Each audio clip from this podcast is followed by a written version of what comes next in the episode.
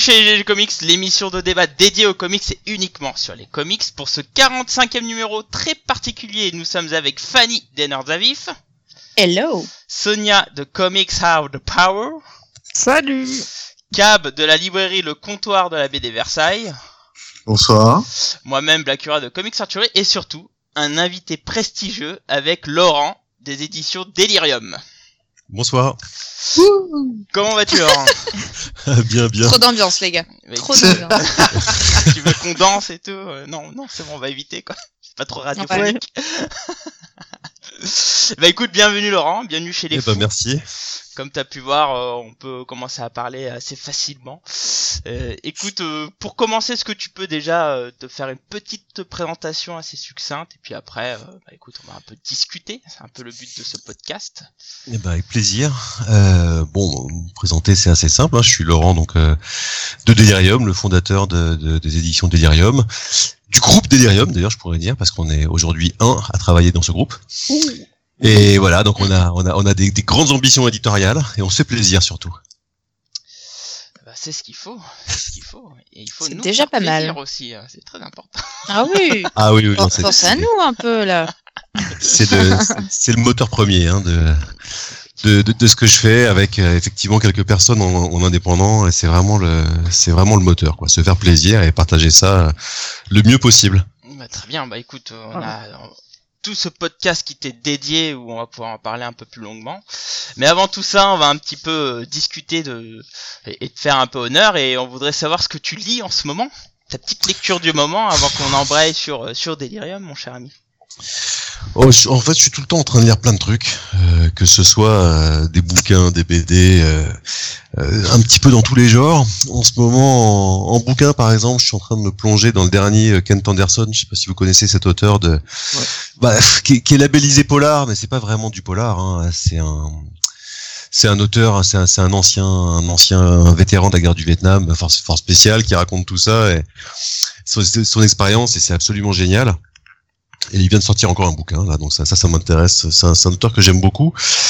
Pourquoi je vous parle de ça? Parce que je travaille aussi euh, sur un, sur un bouquin qui sort le mois prochain qui s'appelle Vietnam Journal.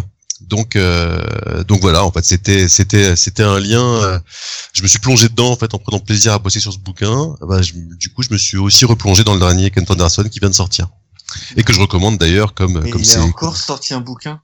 Ouais, il est sorti, je crois, il y a un Non, mois. mais le, ou, le- le mec sort des bouquins, enfin, je veux dire, c'est une manière très régulière. C'est. Alors, je, je, je, je sais pas s'il en a sorti tant que ça en fait. Hein. euh, Moi, j'ai l'impression de voir souvent son nom en fait euh, dans dans les sorties. Donc euh, après, c'est peut-être une.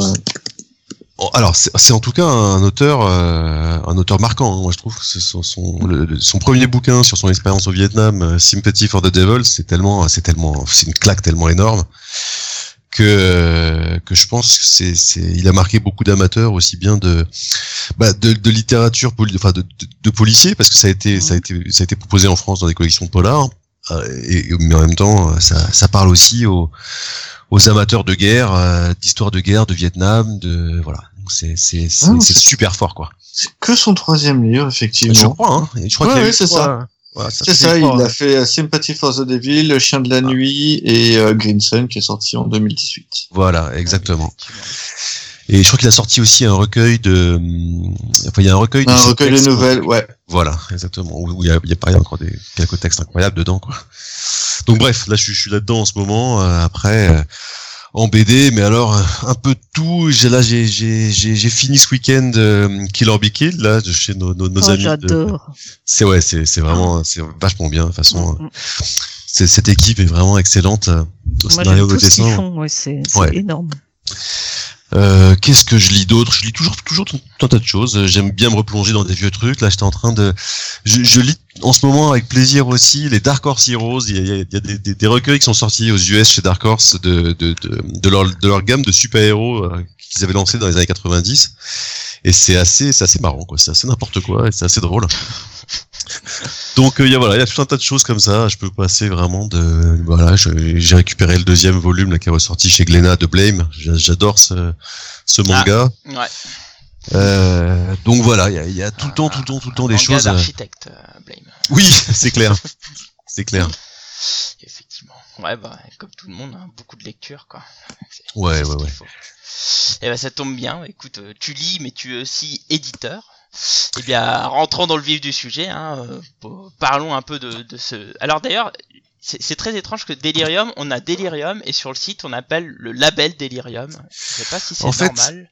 Est-ce qu'on doit non. dire le label Delirium ou les éditions Non, non, Delirium, Delirium. ou Delirium tout court. Delirium, Delirium. Mais en fait, au départ, euh, quand quand j'ai quand j'ai créé euh, ma, ma société et que j'ai voulu lancer Delirium, j'étais pas du tout éditeur. Hein, donc, euh, il a fallu que je me suis fait aider par un, par un ami éditeur qui m'a permis de, de, de créer la la- la- la- l'entité de de- d'édition CCH, de- donc des éditions ça et là, qui m'a permis Mhm. donc de créer via à l'époque sa société, euh, le temps qu'on puisse la lancer et la créer, euh, Delirium, qui de fait était un label, n'était pas une, ma- une maison d'édition indépendante. Mais en fait, bon, après ça c'était le temps, le temps de le lancer. Après Delirium a été enregistré et, et, et du coup c'est Delirium tout court.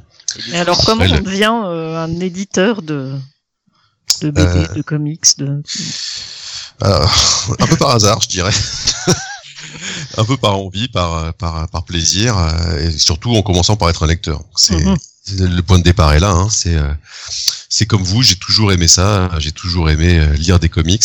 J'ai grandi en lisant des comics. Et euh, après, je m'étais jamais effectivement posé la question de devenir éditeur. Euh, en revanche, bon, j'ai passé, j'ai travaillé pendant pas mal d'années pour les chaînes de télévision et je faisais de- ce que, exactement le même boulot que ce que, ce que, ce que je fais aujourd'hui pour Delirium, c'est-à-dire je faisais de la programmation et des achats de programmes. Donc j'allais chercher des, j'allais chercher des contenus et puis je, je travaillais sur les offres éditoriales de ces chaînes. D'accord. Donc euh, quand j'ai quand j'ai quand j'ai quitté la dernière structure pour laquelle j'ai travaillé en 2010, euh, donc ça, au bout donc de presque allez 17 17 17 ans en gros, hein, euh, j'ai voulu- j'ai j'ai créé ma société pour continuer à faire ce, ce métier-là, mais en étant indépendant, en étant en étant plus rattaché à une structure et pouvoir du coup euh, partir sur des projets qui m'intéressaient sans en, en totale liberté. Quand tu parles de ta société, tu parles de Delirium ou t'étais d'abord passé sur euh, un indépendant, euh, sur un autre type d'activité ou Non, non du tout. En fait, j'ai créé une société qui me permettait de, de travailler en gros sur euh, sur toutes les approches éditoriales qui m'intéressaient. Donc donc euh, donc euh, que ce soit euh, production audiovisuelle, conseil euh, éditorial, euh, édition, parce que j'avais en tête de faire un projet de- de- d'édition de, bande dessinée. Et donc voilà, en gros l'idée c'était de faire de travailler un peu sur tous les contenus qui m'intéressaient, euh, quel que soit leur support. Mais alors le, le, le truc c'est qu'après toutes ces années à bosser en télévision, j'ai commencé à faire un peu de un peu de conseils et quelques missions et ça m'a ça m'a vite saoulé en fait. Euh, J'étais assez heureux de passer à autre chose. Pendant ce temps-là, je commençais à travailler donc sur la, la Grande Guerre de Charlie, le premier volume. Et c'est vrai que bah, je me suis éclaté quoi. C'était c'était agréable. Le, le, le, milieu est sympa, les gens sont détendus, la, la, la matière est, est, accessible. euh, On peut toujours chercher des choses et trouver des, des, des chouettes choses. Et du coup, bah voilà, j'ai pris plaisir à, à faire ça. Puis j'ai fait un autre bouquin, puis un autre, puis un autre. Et c'est un peu par la par la force des choses, en, en déroulant ce fil-là, que je suis devenu éditeur. Mais c'était pas c'était pas du tout prémédité. D'accord.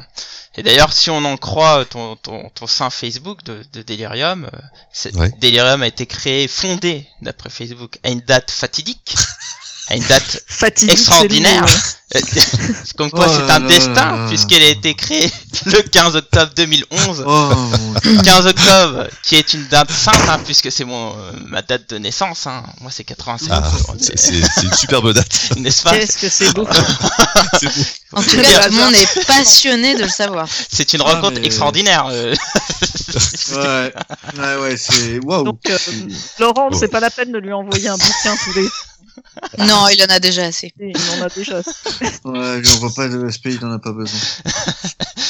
Cela dit, cela dit, quand t'as créé en fait euh, les DRM, est-ce que t'a- t'avais euh, déjà euh, une réflexion autour de ce que tu voulais déjà éditer euh, ou non non, tu, tu disais je voulais éditer des bouquins et puis euh, basta quoi.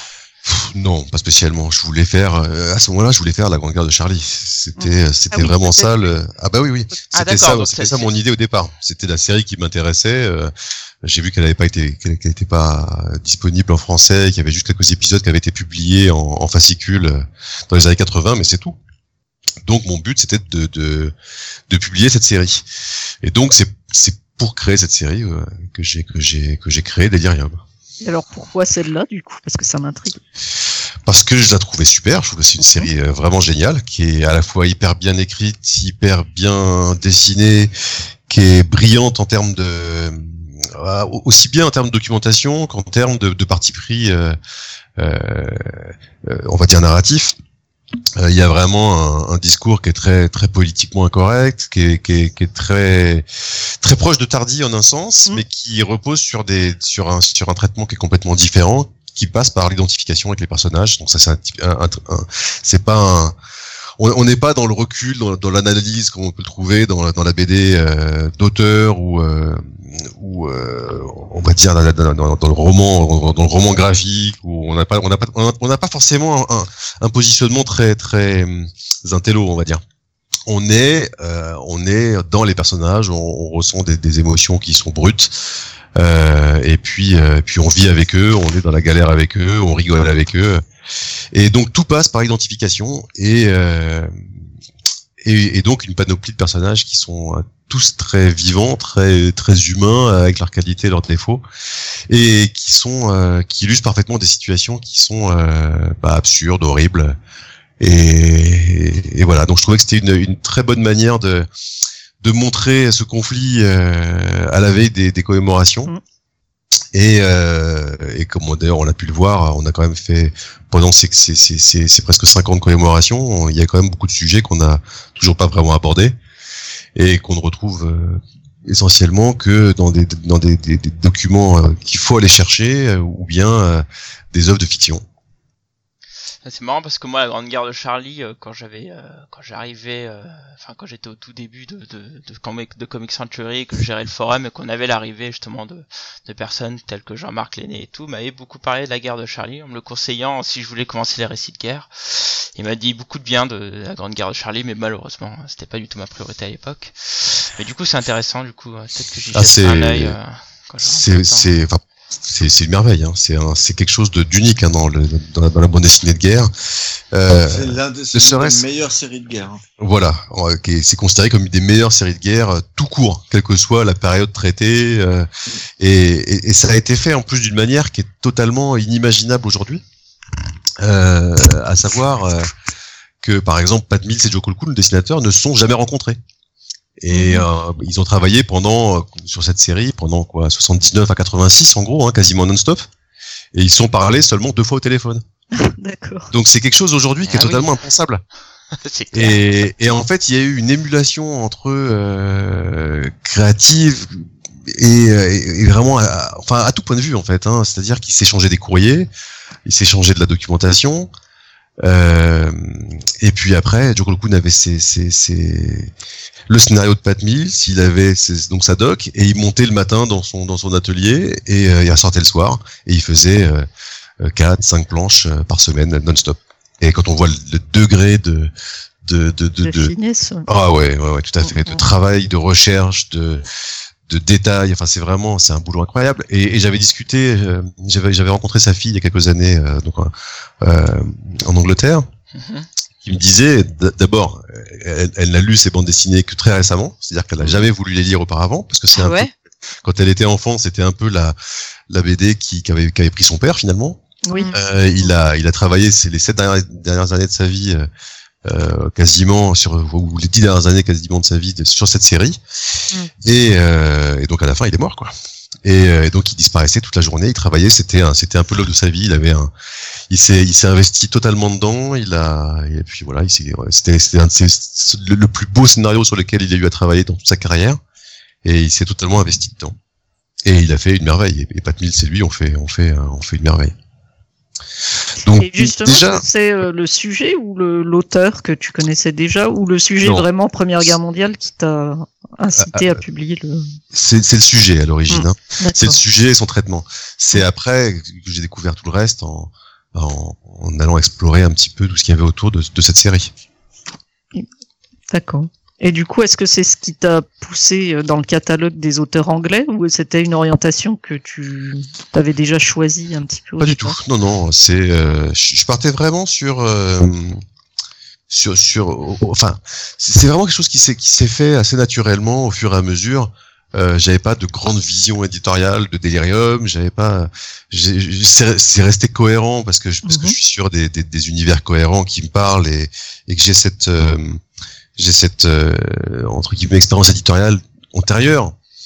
Euh, donc je suis pas parti dans tous les sens, ça c'est clair. Mais euh, mais c'est vrai qu'au niveau du, du catalogue et de de- d'exploration des des titres que que je cherche donc et puis donc finalement je propose, euh, ça se fait ça se fait assez euh, assez naturellement euh, dans une continuité. ah oui, ça, ça, ça se thématise un petit peu plus aujourd'hui vers de la bande dessinée. Il y a une grande partie de, de bande dessinée britannique, mais c'est aussi parce que euh, quand on regarde ce qui, ce qui se fait aux États-Unis, il y a- il y a- tous les gros catalogues sont verrouillés, tous les, toutes les grosses œuvres sont Ouais. verrouillées. Et euh, alors, on trouve toujours des choses. Hein. On peut en parler comme Richard Corben, comme l'écrit Mm, Pierry. et C'était quand même assez drôle de, de se dire que les gros éditeurs passent à côté de ça. Mais, mais, ouais. mais, mais on trouve toujours des choses, toujours, toujours, toujours. Mais c'est vrai que, que culturellement, j'aime aussi euh, ce qu'on peut trouver de l'autre côté de la Manche, nat- naturellement, on va dire. Est-ce que c'est pas aussi moins cher? Ah bah, de toute façon, fondamentalement, euh, ce, que, ce que je trouve n'est jamais très cher par rapport à, à aux, aux surenchères auxquelles vont se livrer des les, les, les C'est pour ça que t'as as, une vraie surenchère là, au niveau des, des éditeurs pour. euh, Bien sûr, mais, mais mais si je vous dis que Corben ça valait quasiment rien il y a cinq ans, euh, C'est fou ça quand même. mais oui.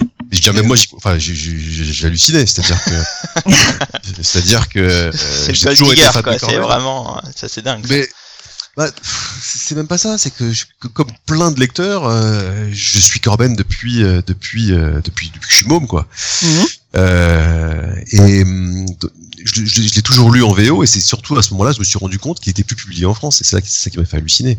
Et ça faisait à part Tot euh, qui était un micro-éditeur indépendant entre 99 et 2006, les gros éditeurs l'avaient complètement lâché depuis les années 90.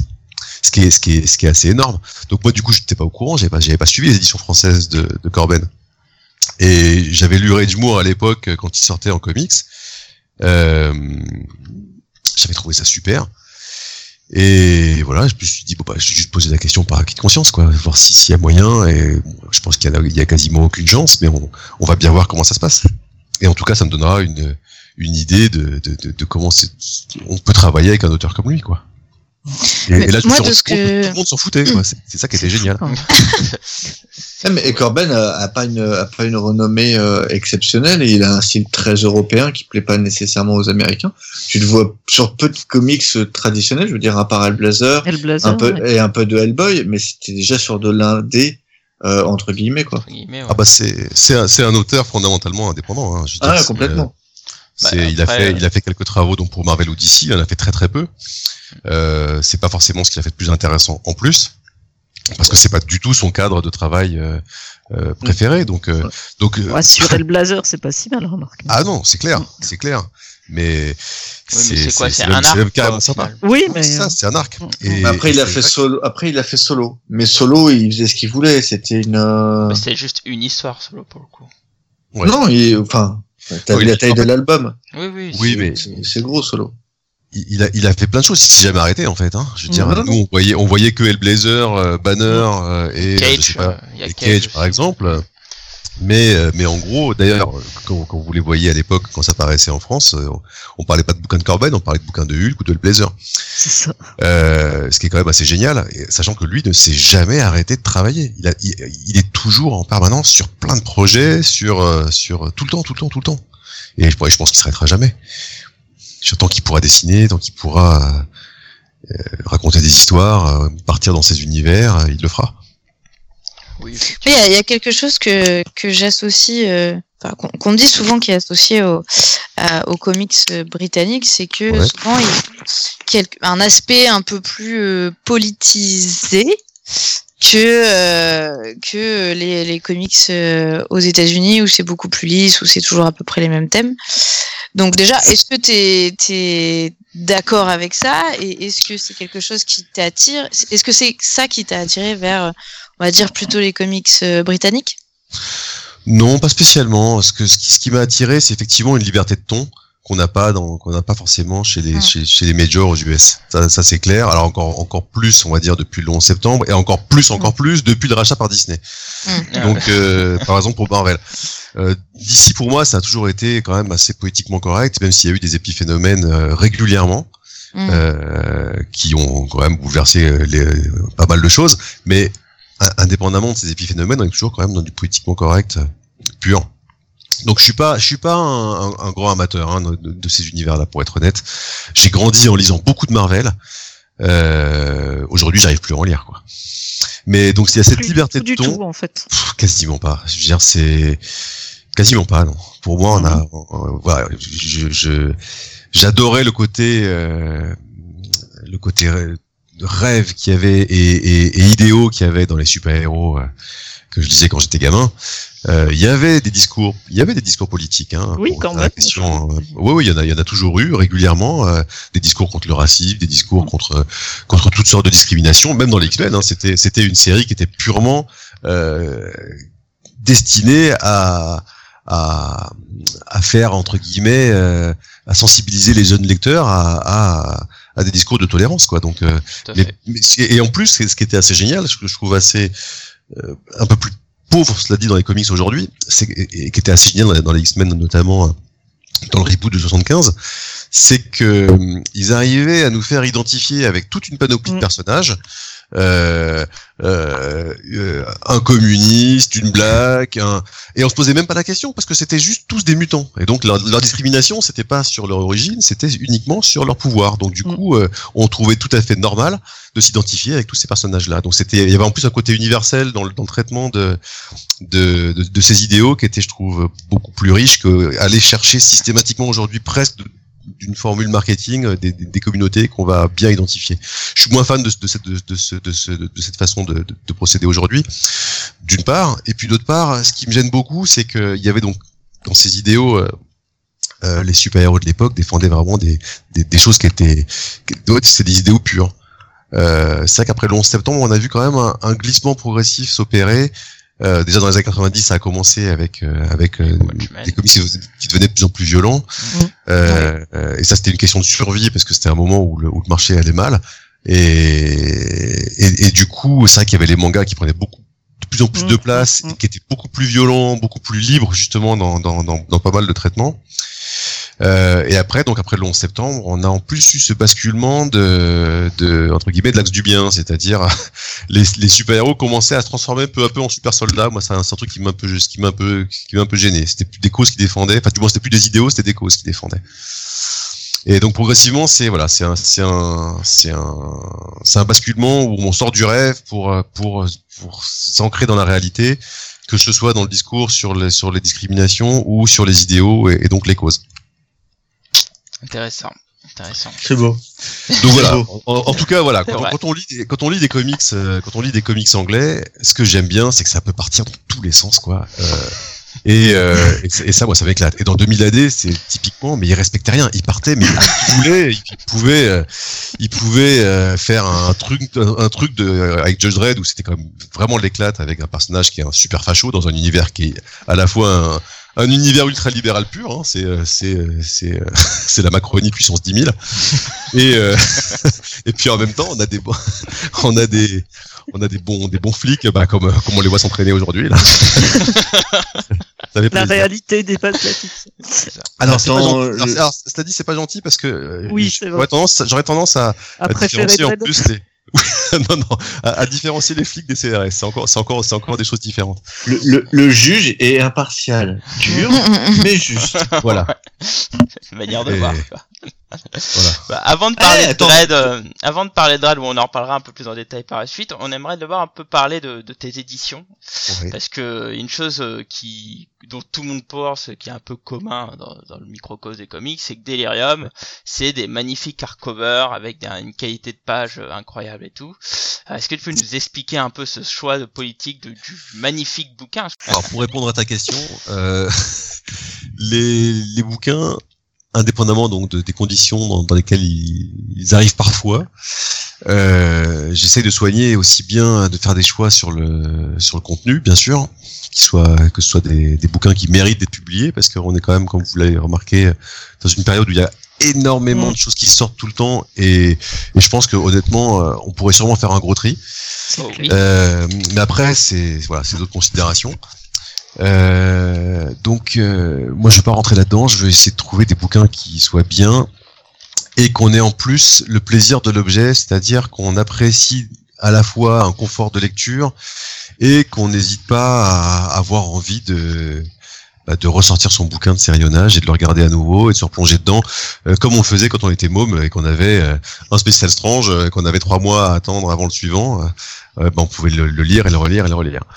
Donc c'est c'est un peu ce plaisir là qui qui que j'essaye de de partager aujourd'hui, quoi, qu'on continue à à se faire plaisir à, à ressortir des beaux objets, quoi. Et, et, et, à, et, à, aimer un, un contenu qu'on peut, qu'on peut continuer d'explorer euh, quel que soit le, le, le, le, nombre de fois où on l'a déjà lu. Ouais, c'est ça. Euh, ça reste vivant tout le long de sa vie, quoi, finalement. J'ai une question sur euh, sur les couvertures. Ouais.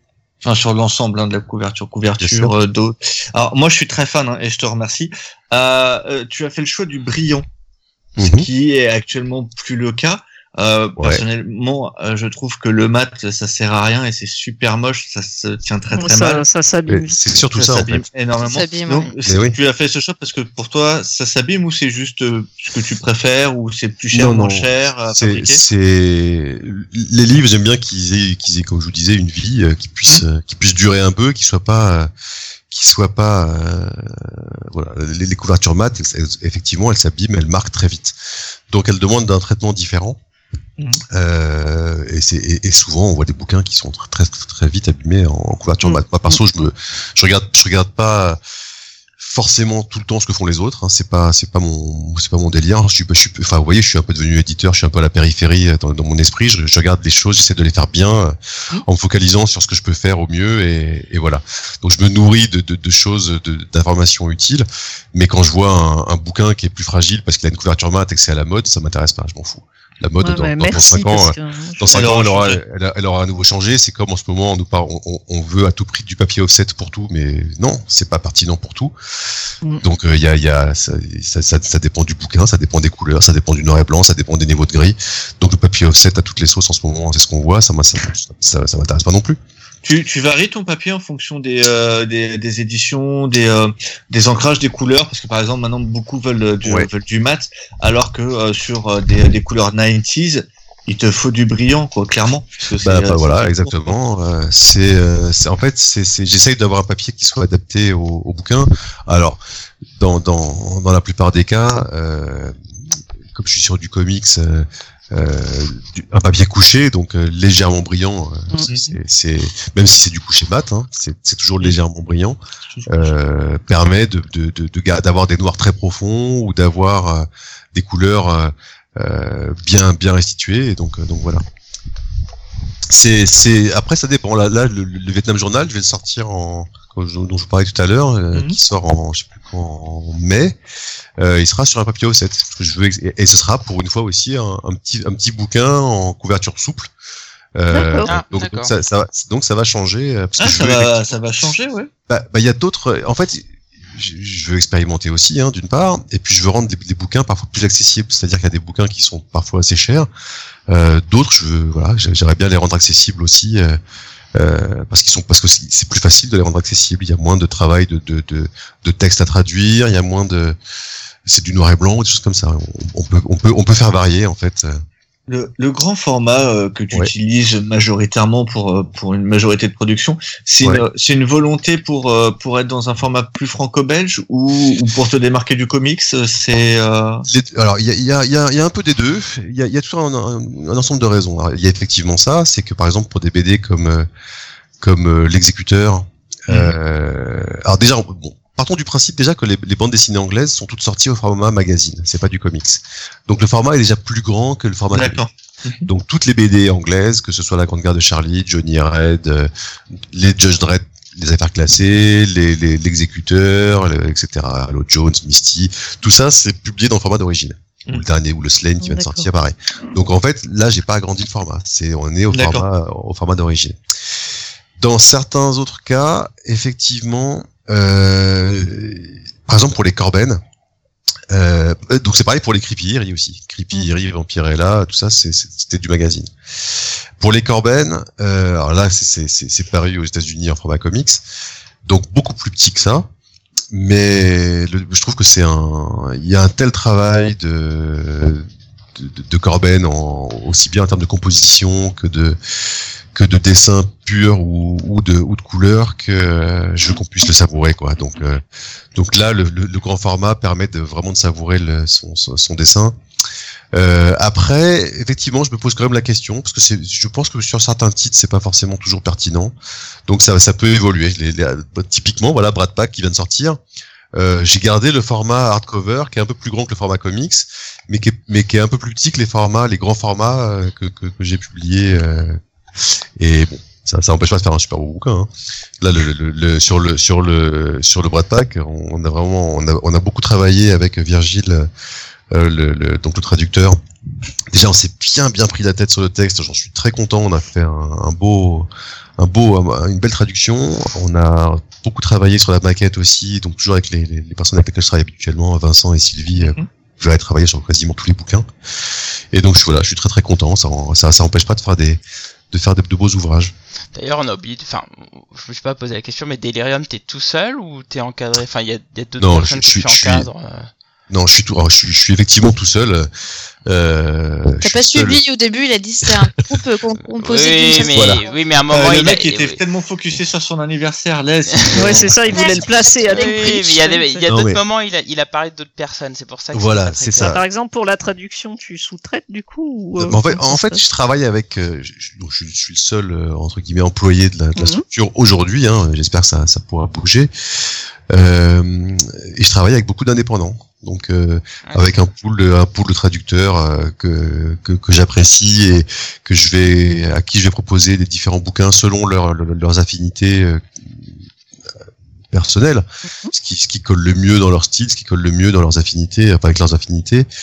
Euh, j'ai effectivement euh, deux personnes avec qui je travaille sur toute la partie euh, euh, design, créa, euh, direction artistique, etc. Euh, alors eux par contre c'est ils sont ils sont indépendants mais je travaille tout le temps avec eux parce que parce que je me régale ils sont ils sont super. Donc voilà je travaille avec je travaille avec euh, une petite équipe d'indépendants. Il y a une personne qui en plus qui vient faire des à nouveau des des, des relectures. Enfin bon on, on est en gros une, une petite équipe malgré tout même si elle est constituée structurellement d'indépendants. D'accord. Très bien. Euh, parlons euh, d'une petite franchise euh, pas très connue. Ouais. Euh, un truc avec un juge euh, macroniste. Je vais la garder celle-là. hein. Et- il, il- il est même, il est même limite Trumpien. hein. Ah, il est même plus en fait à la, à la base il est surtout mais- euh, il- est surtout thatchérien hein. Voilà, il est Mm. Oui. C'est-à-dire qu'on on- nous on y arrive aujourd'hui en France, mais euh, mais disons que c'est c'est c'est c'est une heureuse coïncidence. bien ça depuis Voilà. Exactement. C'est. Voilà, c'est ça. Donc pour ceux qui n'ont pas compris, on parle de la franchise de, de, de Judge Dredd, hein, évidemment. Et, et alors euh, bon, alors je, je me rappelle plus de l'année où elle arrive chez toi, mais alors avant la, la licence, c'était chez Soleil, hein, qui nous livrait. On Oui, en parlait ça. euh, quand on préparait le podcast, euh, qui livrait des bouquins euh, franchement pas fameux, euh, des des des beaux- Alors pas enfin, des- tous. Alors Pas moi tous. les intégrales, j'ai trouvé vraiment dégueulasses. Hein. C'est pour Alors ça que les c'est pour classiques, ça d'ailleurs les à classiques- l'époque que les classiques étaient dégueulasses, mais ils en ont sorti, ils ont sorti euh, Metroid de, de Kev Walker et euh, un autre Oui, et euh, encore un euh, ou deux autres albums qui étaient euh, Ah, en édition classique, tu veux dire. hein. Après. euh, oui, qui, étaient pas moi- mauvais. Moi qui voulais commencer par les intégrales, du coup, ça m'a complètement embuté. Et Ah, arrivé le mal. jour où elle est Ah, arrivée bah, chez toi, est-ce que tu peux nous expliquer euh, comment t'as fait justement pour avoir cette magnifique licence? Alors, moi j'ai toujours été fan hein, du Judge Dredd. Hein. Quand j'étais quand j'étais ado, je lisais ça aussi euh, en, dans les 2000 AD ou dans les recueils. J'adorais ça. Et effectivement, pendant euh, pendant longtemps, ça a été une vraie galère de de trouver ces bouquins, même en anglais, hein, euh, réédités euh, dans dans l'ordre. Ça, c'était un truc qui n'est qui n'a commencé à se faire qu'au début des années 2000 Ah, bon? quand donc euh, ouais quand Rebellion a, a, a racheté le catalogue ah euh, du 2000 AD. Ils, ils ont recommencé à sortir enfin les Judge Dredd dans l'ordre chronologique et, et là ça a été euh, c'était le bonheur. Donc c'est ce qu'a fait effectivement Soleil. Ils ont récupéré les quatre premiers, je crois, euh, les quatre premiers euh, volumes de ces de ces intégrales et hum, ils ont publié, je crois, vers 2010-2011 en gros. Euh, alors effectivement, c'était pas des super éditions. C'est difficile de leur reprocher parce que c'était une période aussi pour eux où euh, je crois qu'ils étaient en train de, chercher à se faire racheter. euh, donc ils ont pas Et voilà, ils les ont sortis. C'est, c'est- non, puis il- le but c'était de les sortir et, et voilà qu'ils puissent les sortir quand même, quoi, qu'ils, puissent exister. Après, c'est vrai que il y a, il y a des défauts, il y a plein de défauts euh, de, de, de traduction, des choses comme ça. Et, et bon, voilà. Effectivement, ils doivent sortir Ça, en c'est- 2011 déjà. Ouais, c'est ça. Oui, donc bon, c'est c'est c'est- voilà, c'est c'est- ça s'est fait comme ça. C'est je pense que je pense que vu, vu les gars qui ont bossé dessus à l'époque, euh, si, euh, à mon avis, euh, ils auraient s'ils avaient pu le faire bien, ils l'auraient fait bien. Donc donc c'est pas c'est vrai, que- c'est vrai que le résultat était décevant, mais bon, c'est c'est voilà, c'était la période. Comme d'ailleurs euh, les, les, les tentatives. bah, d'ailleurs, c'est c'est même le cas pour les pour les Alan Moore. Halo Jones, il l'avait ressorti euh, en 2010-2011, pareil. Ouais. Et, euh, et, et voilà, petit format, euh, vite fait. Le, le bouquin était, était pas si mal, mais euh, voilà, il a disparu tout de suite. Euh, et en fait, il y a, y, a y a des- il y a des bouquins comme ça qui sortent à des mauvaises périodes dans la vie des structures, et du coup, ils Mm. peuvent pas, ils peuvent pas les faire correctement, ou ils ont pas le temps de les faire, ils peuvent pas, ils ont pas les moyens de les pousser et tout et tout. Halo Jones, c'est pareil. La, première partie avait été publiée par euh, Zenda. Et ils ont fait faillite peu de temps après, ils ont jamais publié la suite. Donc vous voyez, c'est typiquement, alors c'est un des grands grands Alan Moore, et euh, bah, typiquement, c'est une BD qui a beau être rééditée en continu depuis euh, 30 ans en Angleterre.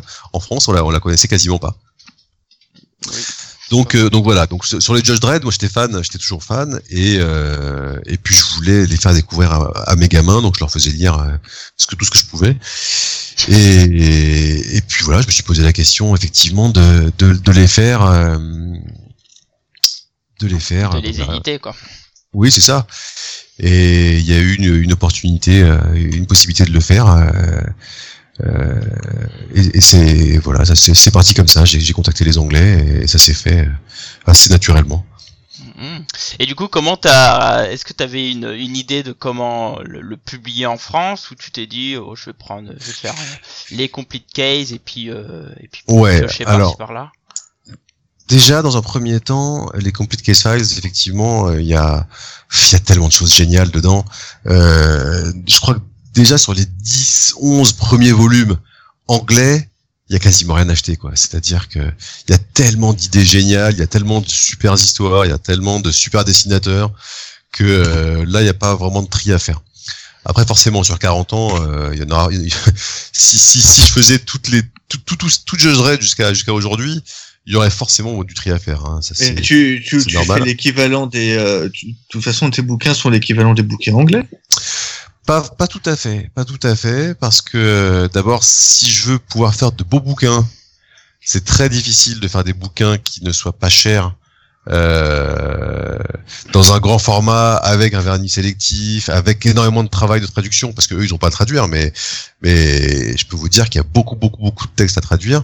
Oui. Euh, Il y a 60 et- épisodes dans leur truc à chaque fois. C'est voilà, énorme. hein. il y en a beaucoup et, et, et, en plus c'est même pas forcément toujours un, un ce serait pas forcément toujours une bonne idée. Je l'ai vu par je l'ai vu par exemple, c'était une, ex- une expérience du volume du volume 1 des affaires classées. Euh, c'est un énorme bouquin, faut bien cogiter à à, à, à le fabriquer correctement pour pas qu'il pèse 2 kilos ou, euh, ou 3 kilos ou euh, non mais qu'il qui effectivement se conforme Ouais, mais mais oui, c'est il y a il y a, il y a des il y a- il y a des paramètres comme ça tout simples, mais qui font que par exemple le volume 2, le volume 3 sont beaucoup plus faciles à prendre en main et beaucoup plus faciles à lire. Ah, le volume. Alors, mais bizarrement, tu vois, moi, je pensais que c'était l'équivalent parce que euh, le volume 3 est, est plus petit que, que les autres. Euh, comme en anglais, c'est puisque le volume Ouais. 3 c'est le seul que j'ai en anglais et la Ouais. maquette est globalement la même. Ah, donc, donc, Alors, euh, Oui et non, parce que si vous, si vous avez le volume 3 anglais, Ouais. euh, on peut euh, se tutoyer. Hein. oui, oui. Si t'as, si t'as, je parlais en, En général. effectivement, mais si t'as le volume 3 anglais, tu verras que c'est pas les mêmes histoires. Moi, moi, le volume 3, c'est la deuxième partie du, du volume 2 anglais. Ah putain, faut que je regarde. Parce que le volume 2, en fait, le volume 2 anglais comprenait toute la saga de, donc, de la, de- de- des thermodites et Ouais. la saga du Judge Cal. Ouais. Mais euh, en 2016, ils ont enfin eu le ou 2017, je sais plus, ils ont enfin eu la possibilité de publier la saga de la Thermodite en version non censurée, ce qui avait été euh, avec avec pas mal d'épisodes qui avaient été interdits de publication euh, dès leur parution en 78. D'accord. Donc Alors on a euh, une question justement sur le chat. Euh, avec, on nous demande, Vincent nous demande avec quoi faut-il commencer Judge Dredd? À Oh, faire alors. classer. Moi oui, j'aurais dit ça, mais Oui, oui, en fait, on peut commencer là aujourd'hui, on peut commencer Judge Dredd par, par n'importe lequel des quatre. Hmm. euh, ou les ou les petits volumes que que, que j'ai publiés à, à Ah, côté. les petits. Petit, Voilà. j'aime bien. Non, mais non. voilà, du, du coup, c'est des petits à côté. Mais en fait, en fait, c'est Ça reste des, des, des masses. Hein. Oui.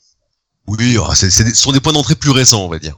Mais, Ouais. mais l'idée, c'est, Oui. c'est effectivement que les nouveaux lecteurs puissent le découvrir soit par des versions plus récentes avec un traitement plus plus donc plus moderne, soit le, le prendre le prendre euh, euh, dès le début dans l'ordre chronologique, sachant que l'ordre chronologique, ça veut dire les, premiers épisodes de la création, les mecs qui changent, qui savent pas où ils veulent aller, qui expérimentent, puis qui commencent à trouver, puis c'est super intéressant historiquement, mais euh, c'est on n'est pas tout de suite dans le dans le dread pur et dur qu'a- qu'a appris- qui, qui apparaît, on va dire, dans les volumes 2, 3, 4.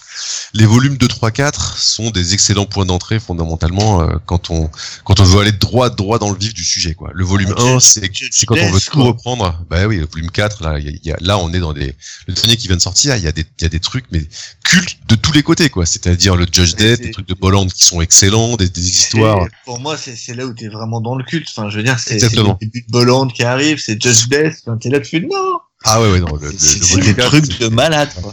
Mais sachant que, attention, hein, Bolland était là depuis le volume 1. hein. C'est-à-dire Ouais, que dès les premiers, il a fait des trucs. euh, bah, Ouais, dans le, dans volume euh, 2 sur la table maudite, il a fait des trucs super aussi. Ah, mais je trouve que tu vois, dans le 4, c'est là où euh, il il y a un truc. Moi, je trouve qu'il y a une espèce Alors, de déclic à ce moment-là. Ouais, ça- tout à fait. Il part vraiment sur, sur le, Ouais. le Bolland que tu connais, les stratosphères euh, qu'il peut avoir en termes de dessin, quoi. Ouais, je suis tout à fait d'accord. En fait, le volume 4, ce qui se passe, c'est que on est vraiment là, là les mecs, ils sont, ils sont tous, euh, ils sont tous bien synchronisés, quoi. Ils ont, ils sont tous sur le même truc. C'est comme, un- c'est comme un bon concert. Il y a un moment, les mecs qui se trouvent et là, ça part direct. Et, ouais, et là, en fait, c'est pareil. Tous les scénaristes qui succèdent et les, et les dessinateurs sont euh, quasiment toutes les histoires. On est, on est dans les trucs super.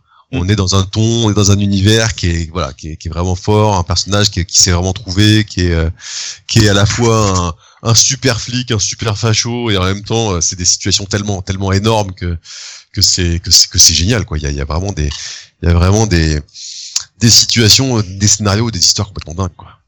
Et alors, ça commence, hein, ça commence progressivement dans le 1, dans le 2, on est déjà sur une grosse saga. Hein. Je, moi, j'aime beaucoup Ouais. le, volume 2 et volume 3 parce que le, la saga de la Terre maudite, c'est, c'est une saga complète de Pat Mills qui est vraiment excellente.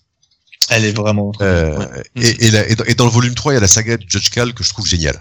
C'est-à-dire que là, c'est vraiment le n'importe quoi des, des, des, des, des arrivistes fous de pouvoir qui arrivent et le prennent. Et... Ma palle va être en PLS que je vais faire que je me les achète du coup. Putain, fait chier. Ah non, mais. Ah, Elle va, prendre, elle va prendre un mètre. Ouais, pareil. Moi, je, Non, suis en train de si vous visualiser les ma avez pas bibliothèque. lus, mais lisez-les. En plus, regarde, il y a que quatre volumes pour le moment. Allez-y maintenant parce que s'il continue comme ça, il va faire toute la série qui est publiée en, en VO. Et ils sont arrêtés au 15e, je crois. Ah non, non, non, en affaire classée, là, en, en Et ça continue ils en sont hein. au 30, hein. Au, Au ils en sont 30 bien. ça Ah ouais, facile.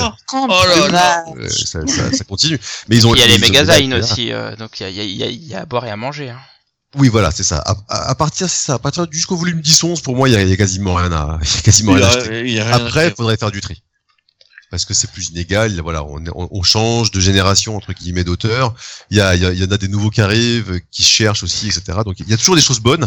Quand tu arriveras à, à, à ce, à ce volume-là, ce qui sera pas tout de suite, mais Ouais. devrait plus trop tarder, tu feras du tri ou du coup tu, tu décideras quand même de... euh, parce qu'après c'est compliqué de faire le tri? Euh, Bah, c'est compliqué, c'est vrai, mais euh, honnêtement, je verrai à ce moment-là. c'est loin encore.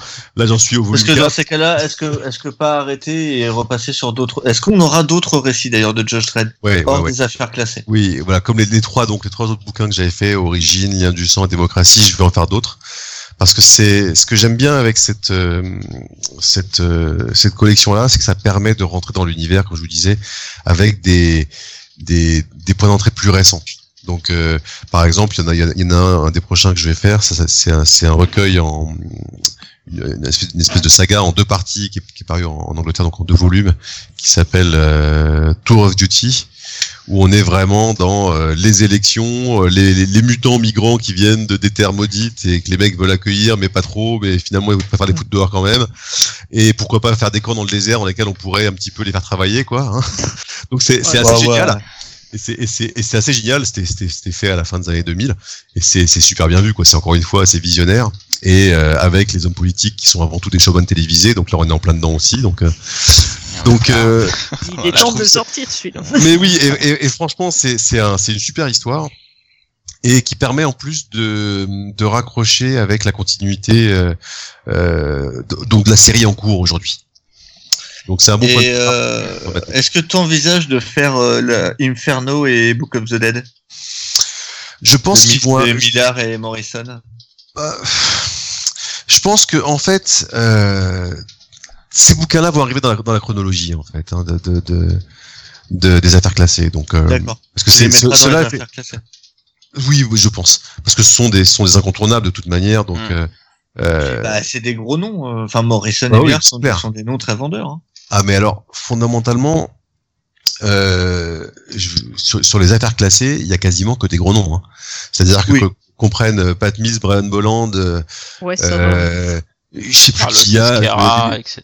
Esquerra, John Wagner, il y, a- il y a des monstres, hein, Dave Gibbons, je veux dire c'est. Je suis d'accord, mais c'est des. Alors, tu vois, Pat Mills, c'est un gros nom pour moi. Je suis d'accord avec toi. Mhm. Je suis pas Ouais, sûr que euh, public, le, euh, le- le public comics traditionnel, Pat Mills, c'est pas forcément un gros nom. Oui, bien sûr, bien sûr, mais après par rapport à par rapport à leur œuvre, c'est pas forcément par rapport à et par rapport à la série elle-même.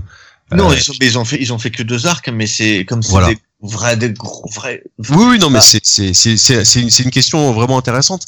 Mais c'est vrai que J'ai d'autres questions sur Morrison sur Je euh, je chez pense que- 2000 AD. je pense que dans ce dans ce dans ces cycles-là, je les je les garderai tels quels. C'est-à-dire que que c'est j'aime bien qu'on- qu'on- qu'à la fin euh, tout s'efface par rapport à à, à, l'œuvre elle-même. C'est-à-dire Mm. que les mecs quand ils vont plonger dans euh, dans dans, dans la série de Judge Dredd, ils verront que que la série Judge Dredd c'est une série mortelle et là ils verront effectivement qu'il y a des Ouais, super gros noms qui ont travaillé dessus. Mm. Ah, parce que pendant longtemps faut pas oublier que Judge Dredd c'était une série que les que les que les que les gens associaient à Stallone par exemple, ce qui est un peu dommage. Ouais, c'est vrai. Donc Ah, il, euh, il leur a fait du mal au film. Ah, il a fait il a fait beaucoup de mal. Il ouais. fait Ouais. beaucoup de mal le film. Ah, ah ouais, ouais c'est clair. C'est clair. Je- je- J'en avais parlé justement avec les, il y a quelques années, hein, avec, euh, le, je sais plus si c'était les, les- les- justement les gars de 2000 AD aujourd'hui ou, euh, équipe qui, qui, qui s'occupe de 2000 AD. Euh, je crois que c'était, euh, le film avait même limite failli tuer la série, quoi. Ah ouais. Ah, à ce point-là?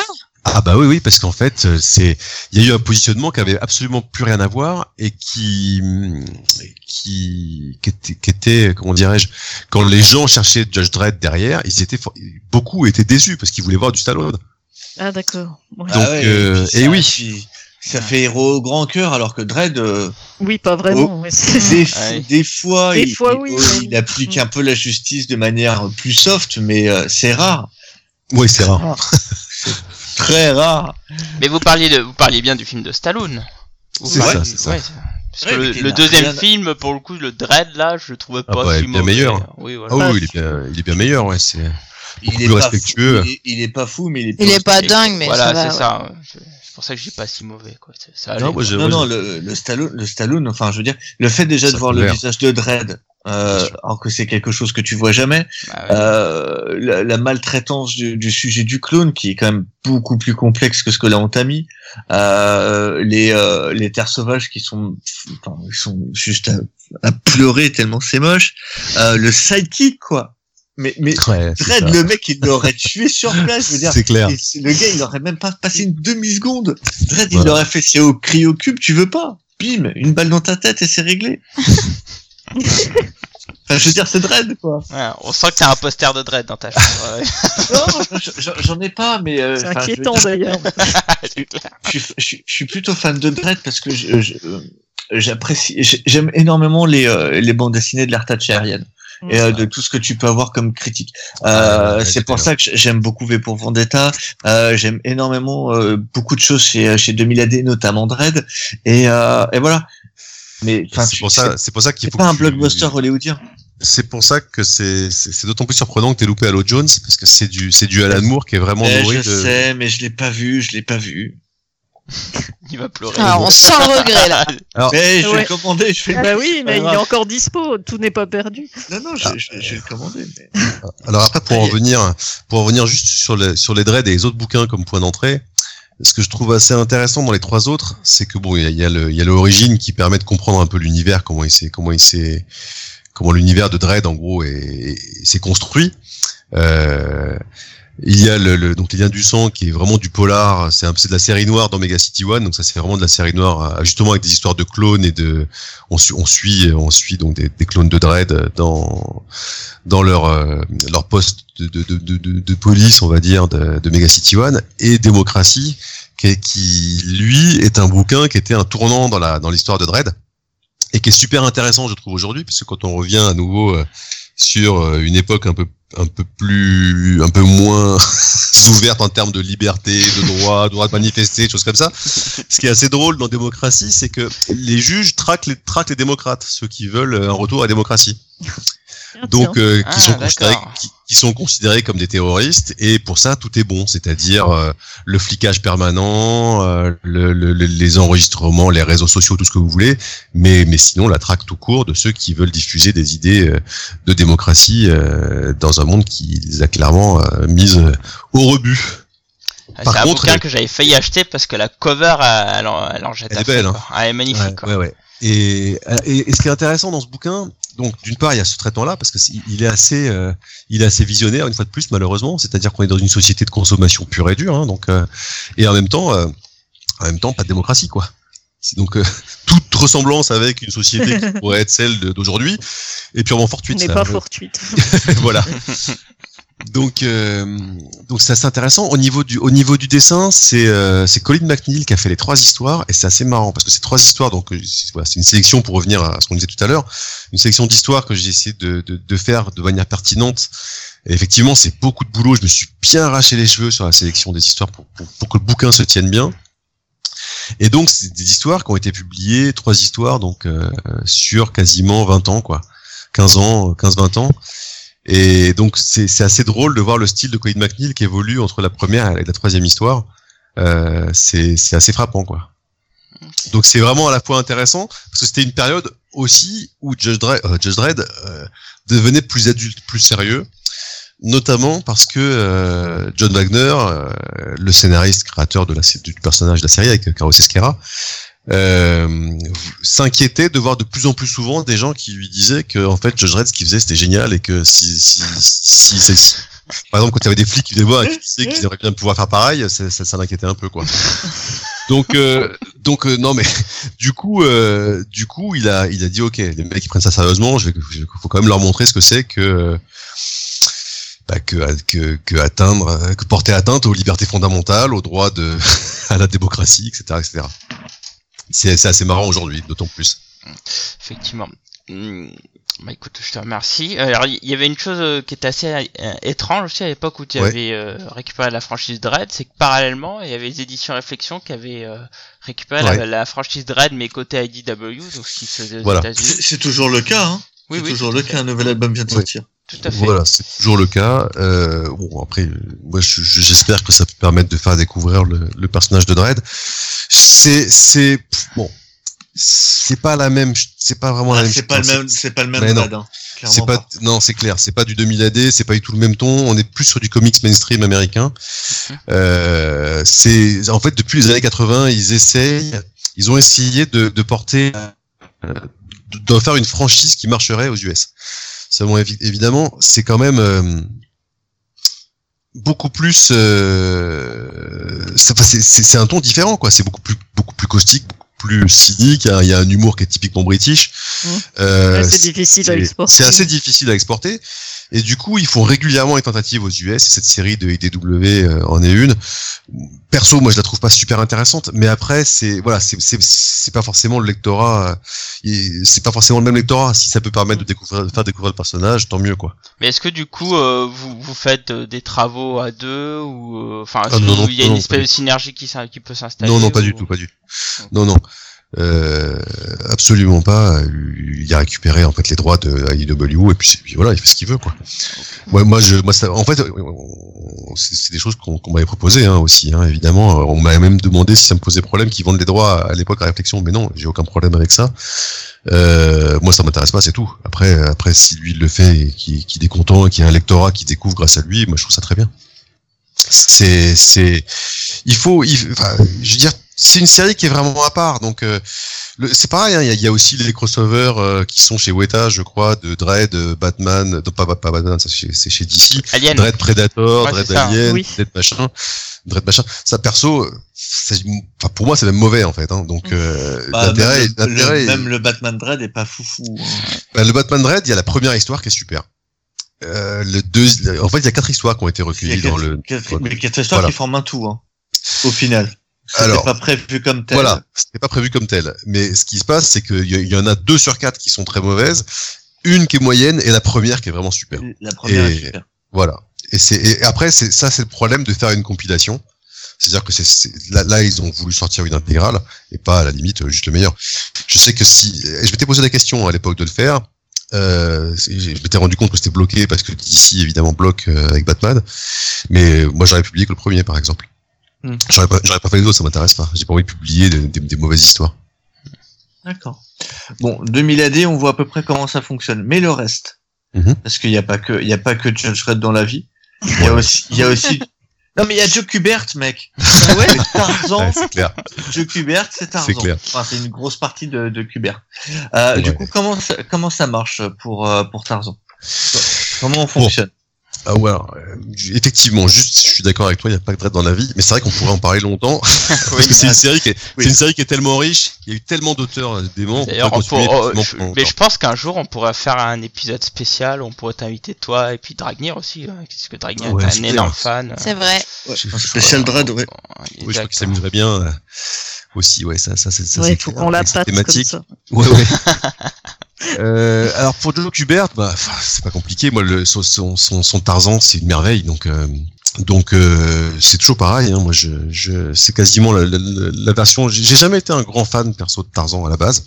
Ah, j'aime bien, mais sans plus. Hein, voilà. Donc, euh, ça, voilà, c'est quelque chose que que j'aime bien, qui me fascine pas plus que ça. Mais euh, par Mais contre, le- mais Joe Kubert, voilà, c'est c'est un c'est un magicien quoi. C'est un raconteur, c'est un c'est un raconteur euh, pur. Il il, il aime ce qu'il fait, il aime Tarzan, et quand on lit ses, quand on lit ses, ses adaptations, bah, on, on a autant de plaisir que lui il a eu à les faire et à les lire. Donc c'est, c'est, c'est, c'est là que c'est magique en fait. Mais du coup, ça marche comment pour le Tarzan en termes de, de droit, de demande tu, tu demandes ça au, euh, à Andy et Adam ou euh, c'est Ah non, non, euh, C'est, en fait, il y a un éditeur aux US, bah, c'est pareil, c'était Dark Horse. euh, qui avait Ah, c'est reçu- d'accord, c'est c'est Voilà, d'accord, qui a les droits. Exactement. Et donc euh, voilà, c'est, c'est, j'ai, j'ai- quand je travaille avec eux, comme je travaille pas mal avec eux, bah c'est, c'est avec eux que j'ai travaillé sur Tarzan. Et c'est une version donc que, qui avait été recolorisée justement par euh, sous, sous la supervision de Joe Kubert dans les années 2000.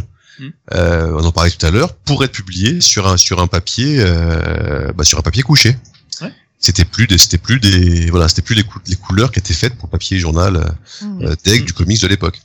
Alors justement, il y a Vincent euh, sur le chat qui dit Ouais. j'ai découvert Delirium avec le Tarzan de Kubert, beau Mhm. boulot. Donc euh, tu vois. Ah bah merci, ça fait plaisir. C'est le but, hein, c'est voilà, c'est on cherche des, des, des chouettes choses et on on s'efforce de les partager et puis à chaque fois que qu'un lecteur est, est content, ben ça fait plaisir quoi. On se dit qu'on a qu'on qu'on a qu'on a déjà réussi quelque chose et, et ça fait super plaisir. Et sur euh, Tarzan justement, parce qu'il y a quand même eu des grands auteurs Ouais, sur, euh, sur cette franchise, etc. Est-ce qu'il y a d'autres projets ou euh, ou c'est Kubert qui est déjà Non, extraordinaire hein, mais... Aujourd'hui, rien, de- rien de particulier. C'est-à-dire qu'il y a beaucoup de choses qui ont déjà été publiées, hein. Mhm. c'est, c'est, et qui sont republiées régulièrement. Le, moi, ce qui m'intéressait, c'était, c'était de faire ce Joe Kubert parce que je, je les trouve superbes Ouais. et qu'en plus, ils n'avaient jamais été republiés depuis la- leur parution en fascicule dans les années 70. Une fois de plus, c'est encore, c'est encore un, un boulot d'un auteur majeur euh, sur une de ses plus belles œuvres, mais oui, et qui n'avait jamais été republié en France. Ce qui est quand même dingue. Euh, juste, jamais moi, été je- rassemblé, jamais, il y a jamais eu de beau bouquin là-dessus. Enfin, c'est, voilà, je trouvais ça dommage. Et, et c'est un tel régal à lire. Vous savez, quand on bosse sur, quand on bosse sur, sur des bouquins comme ça, on les lit euh, quand même pas mal de fois. Hein. Mm. Euh, entre, entre le, entre la VO et la, les premières traductions, euh, le, le, le lettrage, etc., on les relit. En gros, 6 7 fois, je sais pas, en, en, en 6 mois, quoi, 7 mois. Donc, euh, ça veut dire que si les bouquins sont mauvais, euh, Ah, bah, t'as pas envie, quoi. on souffre quoi. et, et évidemment sur, sur sur les Tarzans, mais c'est c'est c'est c'est un régal, c'est un régal pur. Il Mais, y a pas, y a pas un moment où c'est pas pris mon pied quoi. Joe Kubert, c'est c'est tellement un roi du storytelling, Ah c'est ouais, dynamique pour l'époque. Ah. Enfin, je veux dire, quand tu regardes maintenant, tu fais, mais les gars, prenez, regardez ce que faisait Joe à l'époque. Enfin, c'est hallucinant, quoi. Ouais, Mm. ouais, c'est c'est c'est une merveille. Tout à l'heure, tu as, beaucoup parlé de, de Ouais. Corben. Mhm. Du coup, euh, là encore, moi, je, je vais dire, euh, il n'y a pas que Tarzan dans la vie. Euh, je voulais savoir comment est-ce que tu avais fait pour avoir la quasi-totalité de, de, de son catalogue, finalement, de, de ses œuvres. Est-ce que tu as un rapport privilégié? Enfin voilà, ou ça s'est fait un Tu- peu à la, au hasard. Tu euh, manges alors- du poulet avec lui. Enfin, Oui, non. Ah, En fait, Tu te tais que ton poulet, c'est pas possible. Non, en fait, ce qui se passe, c'est que, comme je disais tout à l'heure, le, ce qui est assez étonnant, c'est que c'est un auteur que les éditeurs avaient complètement laissé tomber. Même aux, aux États-Unis, c'était un auteur qui, qui faisait, qui était suivi par, par, par des lecteurs, par des fans, mais ses bouquins n'étaient pas vraiment beaucoup poussés, ils étaient assez discrets finalement. Alors qu'il ne s'est jamais arrêté de, de, de, de travailler et de faire des trucs vraiment dans son monde à lui, dans, dans ses univers fantastiques qui, voilà qu'il adore et, et, et en, en se développant toujours, en, remettant en, en question son, son, son, son travail, qu'il soit aussi bien graphique que narratif, etc. Bref. Donc moi, ce qui m'a, ce qui m'a, je pense que c'est aussi ce qui a dérouté pas mal, euh, pas mal d'éditeurs, c'est que contrairement à, à beaucoup d'auteurs, en tout cas dans les, chez les chez les majors, euh, on leur demande pas de chercher, on leur demande de, de trouver quelque chose qui fonctionne bien et de le reproduire. Donc c'est pas tout à fait la même démarche que celle de Corben, qui lui ne s'est jamais arrêté de- d'expérimenter. Donc c'est aussi, je pense, une, une des raisons pour lesquelles, euh, euh, déjà avec un style qui était pas consensuel, qui en plus évoluait, euh, ça a été ça a été compliqué euh, pour lui d'être d'être- publié euh, régulièrement. Donc après, pour moi, j'ai travaillé sur ces derniers sur ces derniers bouquins, c'est-à-dire que tous ces anciens bouquins, euh, quand il a les droits, en général, c'est des bouquins qu'il ne veut pas republier. Euh, pourquoi? C'est difficile à dire. Il y a tout un tas de raisons. Il y a, le fait que justement, dans, dans sa démarche d'auteur, euh, il est en train d'évoluer en permanence. Il aime bien montrer ce qu'il fait aujourd'hui et pas revenir sur ce qu'il a fait il y a 40 ans. Mais là, Euh, pour le coup, Corben, ouais. excuse-moi t'interrompre, tu travailles en direct avec lui. Non, pas, non, non, c'est pareil. Je travaillais avec soit Dark Horse qui a publié ce dernier bouquin, mais je suis en contact avec lui. Euh, D'accord, t'es t'es en contact ouais, ouais. avec lui quand même pour. Oui, du coup, tes auteurs, tu les rencontres. euh, Pas forcément Bah, toujours. Bah, hein, euh, c'est difficile. Oui, non, non, mais euh, je parle des- d'auteurs vivants, euh, Cab. Ah, mais pas forcément, pas forcément. Euh, Corben, Corben, c'est quelqu'un qui veut pas en fait hein, qu'on rencontre. Il veut pas être, il veut pas rencontrer les, les gens du entre guillemets du milieu de la bande dessinée. Il est, il, il bosse, il fait ce qu'il aime, il le fait dans son coin, euh, et, et puis voilà, c'est tout. Euh, on bosse, euh, il est, il est, il est, il dit ce qu'il pense, euh, et puis, c'est- et puis on échange, et c'est tout quoi. Oui, c'est un Ça se érudit en fait. C'est un, bah c'est, c'est, c'est C'est un quelqu'un pas vraiment, c'est quelqu'un qui, qui, qui veut être libre dans sa manière de travailler et pour ça, sa liberté, il la préserve en, en se tenant à distance de, des enjeux du milieu de la bande dessinée. Il fait ce qu'il aime, les éditeurs euh, l'acceptent ou pas, c'est leur problème. Lui, en tout cas, son, son problème à lui, c'est de faire ce qu'il aime et de le faire bien.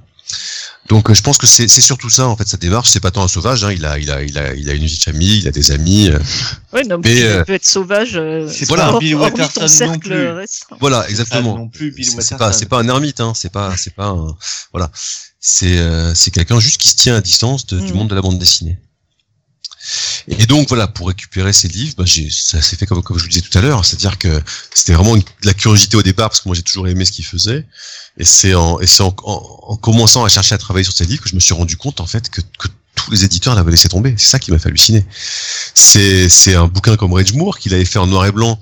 Il y a une petite interview que, que j'avais reproduite dans le dans l'édition française euh, où il expliquait qu'il avait fait en noir et blanc parce qu'il pensait que s'il y avait des si s'il avait fait en couleur, les éditeurs euh, voudraient pas payer le prix de, de, de faire une impression couleur. Donc euh, donc euh, donc il a préféré faire ça et travailler sur noir et blanc au niveau de gris comme de la couleur. Ceci étant, c'est a- magnifique, il a bien fait. hein. Et c'est magnifique. Et il a fait ça avec son, son pote Yann Stornad, et, qui et donc il a fait ça en 2010-2011. Et Yann Stornad, il commençait à écrire avec lui dans Creepy, ils se sont rencontrés sur les, sur les festivals underground euh, au début des années 70. Et, et ils sont toujours super bien entendus et ils ont fait un super bouquin. Donc voilà, ça s'est ça s'est fait comme ça. Et après, euh, d'un premier bouquin euh, où j'ai pris énormément de plaisir, et, et encore une fois, à travailler dessus, parce que c'est un auteur que j'adore. C'est, j'ai travaillé là-dessus avec un traducteur que que, que, que j'apprécie, que je respecte énormément, qui s'appelle François Truchot, qui est le, qui est la- qui est le, le- le- qui a été l'éditeur pendant des années de hum, notamment des, des bouquins de Robert Howard, le créateur de Conan. C'est lui qui a fait Ah oui. découvrir en France euh, quasiment tous ses tous ses travaux inédits hors Conan. Euh, dans, dans les, dans des éditions qui sont mythiques, qui s'appellent les éditions Néo, où il y avait une collection fantastique absolument sublime avec tout, euh, donc quasiment tout ce qui était ce qui était faisable à l'époque, tout ce qu'il est allé chercher de de, de, d'œuvres de Robert Howard. En plus, là, il a un style qui est, je trouve, euh, vraiment un style qui correspond au style pulp. C'est pour ça que je lui ai confié les Corben, que je lui ai confié justement le, les Tarzan de Joe Kubert, parce qu'il a il a il a cette culture de du pulp qui, qui transparaît dans son style. Et, et ça, il n'y a pas de dans les traductions, par exemple, qu'il y a aujourd'hui. Il y a des bouquins, des très beaux bouquins qui sortent chez Brajlon, euh, mais je trouve que les traductions sont pas aussi imagées, aussi fortes, en tout cas en termes d'impact. Après, euh, c'est voilà, c'est c'est un autre, c'est un autre parti pris. Mais le boulot et, et le boulot qui a été fait sur ces sur ces bouquins-là, est- c'est un boulot qui, au niveau des, des recherches des sources, et on peut pas faire mieux, quoi. Mais voilà, j'aime mieux cette version-là euh, où il y a les bouquins sont super beaux, les- le, le style est génial, et je trouvais qu'il collait super bien à, à Corben, qui est nourri aussi de littérature fantastique, de pulp, de, de, de culture populaire. euh, Voilà. Et, et, et pareil pour Tarzan. Est-ce que sur euh, sur euh, Corben du coup, parce Ouais. qu'il a été président du jury, Non, Euh, il n'a pas été président du jury. il a été grand non. prix. il a été grand, Grand Prix. Voilà. Oui, pardon. En fait, ouais, en fait, c'est c'est fini. Le, le Grand Prix n'est plus président du jury, hein, parce que c'est C'était Oui, le cas avant, c'est pour ça que je suis C'est ça. confusé. Euh, Est-ce que du coup, il y a eu, euh, il y a eu un effet? Ah bah oui. Ah, C'est clair qu'il y a eu un effet. Déjà, vous avez vu tout ce qui est ressorti pour Angoulême cette année. Non mais euh, oui. il y a eu tous les- Panini a sorti Panini un album tout grand format. comme par hasard. Voilà, ils, ont, ils ont- ils ont sorti tout ce qu'ils pouvaient. Ils ont sorti le, Ah, ça. euh, euh, Ah, c'était un vomi euh, de, de tout ce qui sortait de Corben et a été ressorti à ce moment-là. hein, C'est clair. Ah que ouais, tout ouais, le monde s'est donné à cœur joie. Quoi. Mais Voilà, du exactement. toi, tu l'as ressenti aussi dans, dans tes ventes, Ah dans. bah oui, oui, bien euh, sûr. Je l'ai, je l'ai, je l'ai ressenti évidemment. Tous, tous les, tous les bouquins. euh, bon, la, la chance que, que, que j'avais effectivement là-dessus, c'est que, quand je vous disais tout à l'heure, Corben ne veut pas republier ses anciens bouquins. mm, Donc mm, mm. toutes ces Ah dernières créations, ces œuvres en indépendant, donc ces meilleures œuvres, elles sont, elles sont chez Delirium aujourd'hui. Hmm.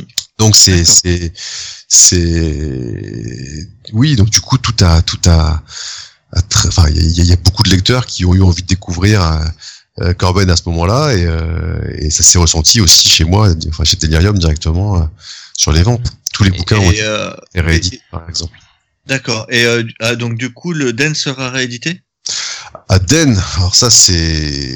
Ah, C'était une J'ai- question qu'on nous a aujourd'hui- posée sur Oui, Twitter. euh, et apparemment, il y a c'est une des gens qui sont attentifs pour. euh, Bah oui. C'est c'est des questions, c'est des questions qui reviennent systématiquement en fait euh, depuis. Moi, je les entends moi à chaque, euh, à chaque, euh, je sais pas, à chaque, chaque interview, chaque chat, chaque, euh, Ouais, chaque festival, c'est chaque- Ah, c'est ouais, c'est la rançon du succès.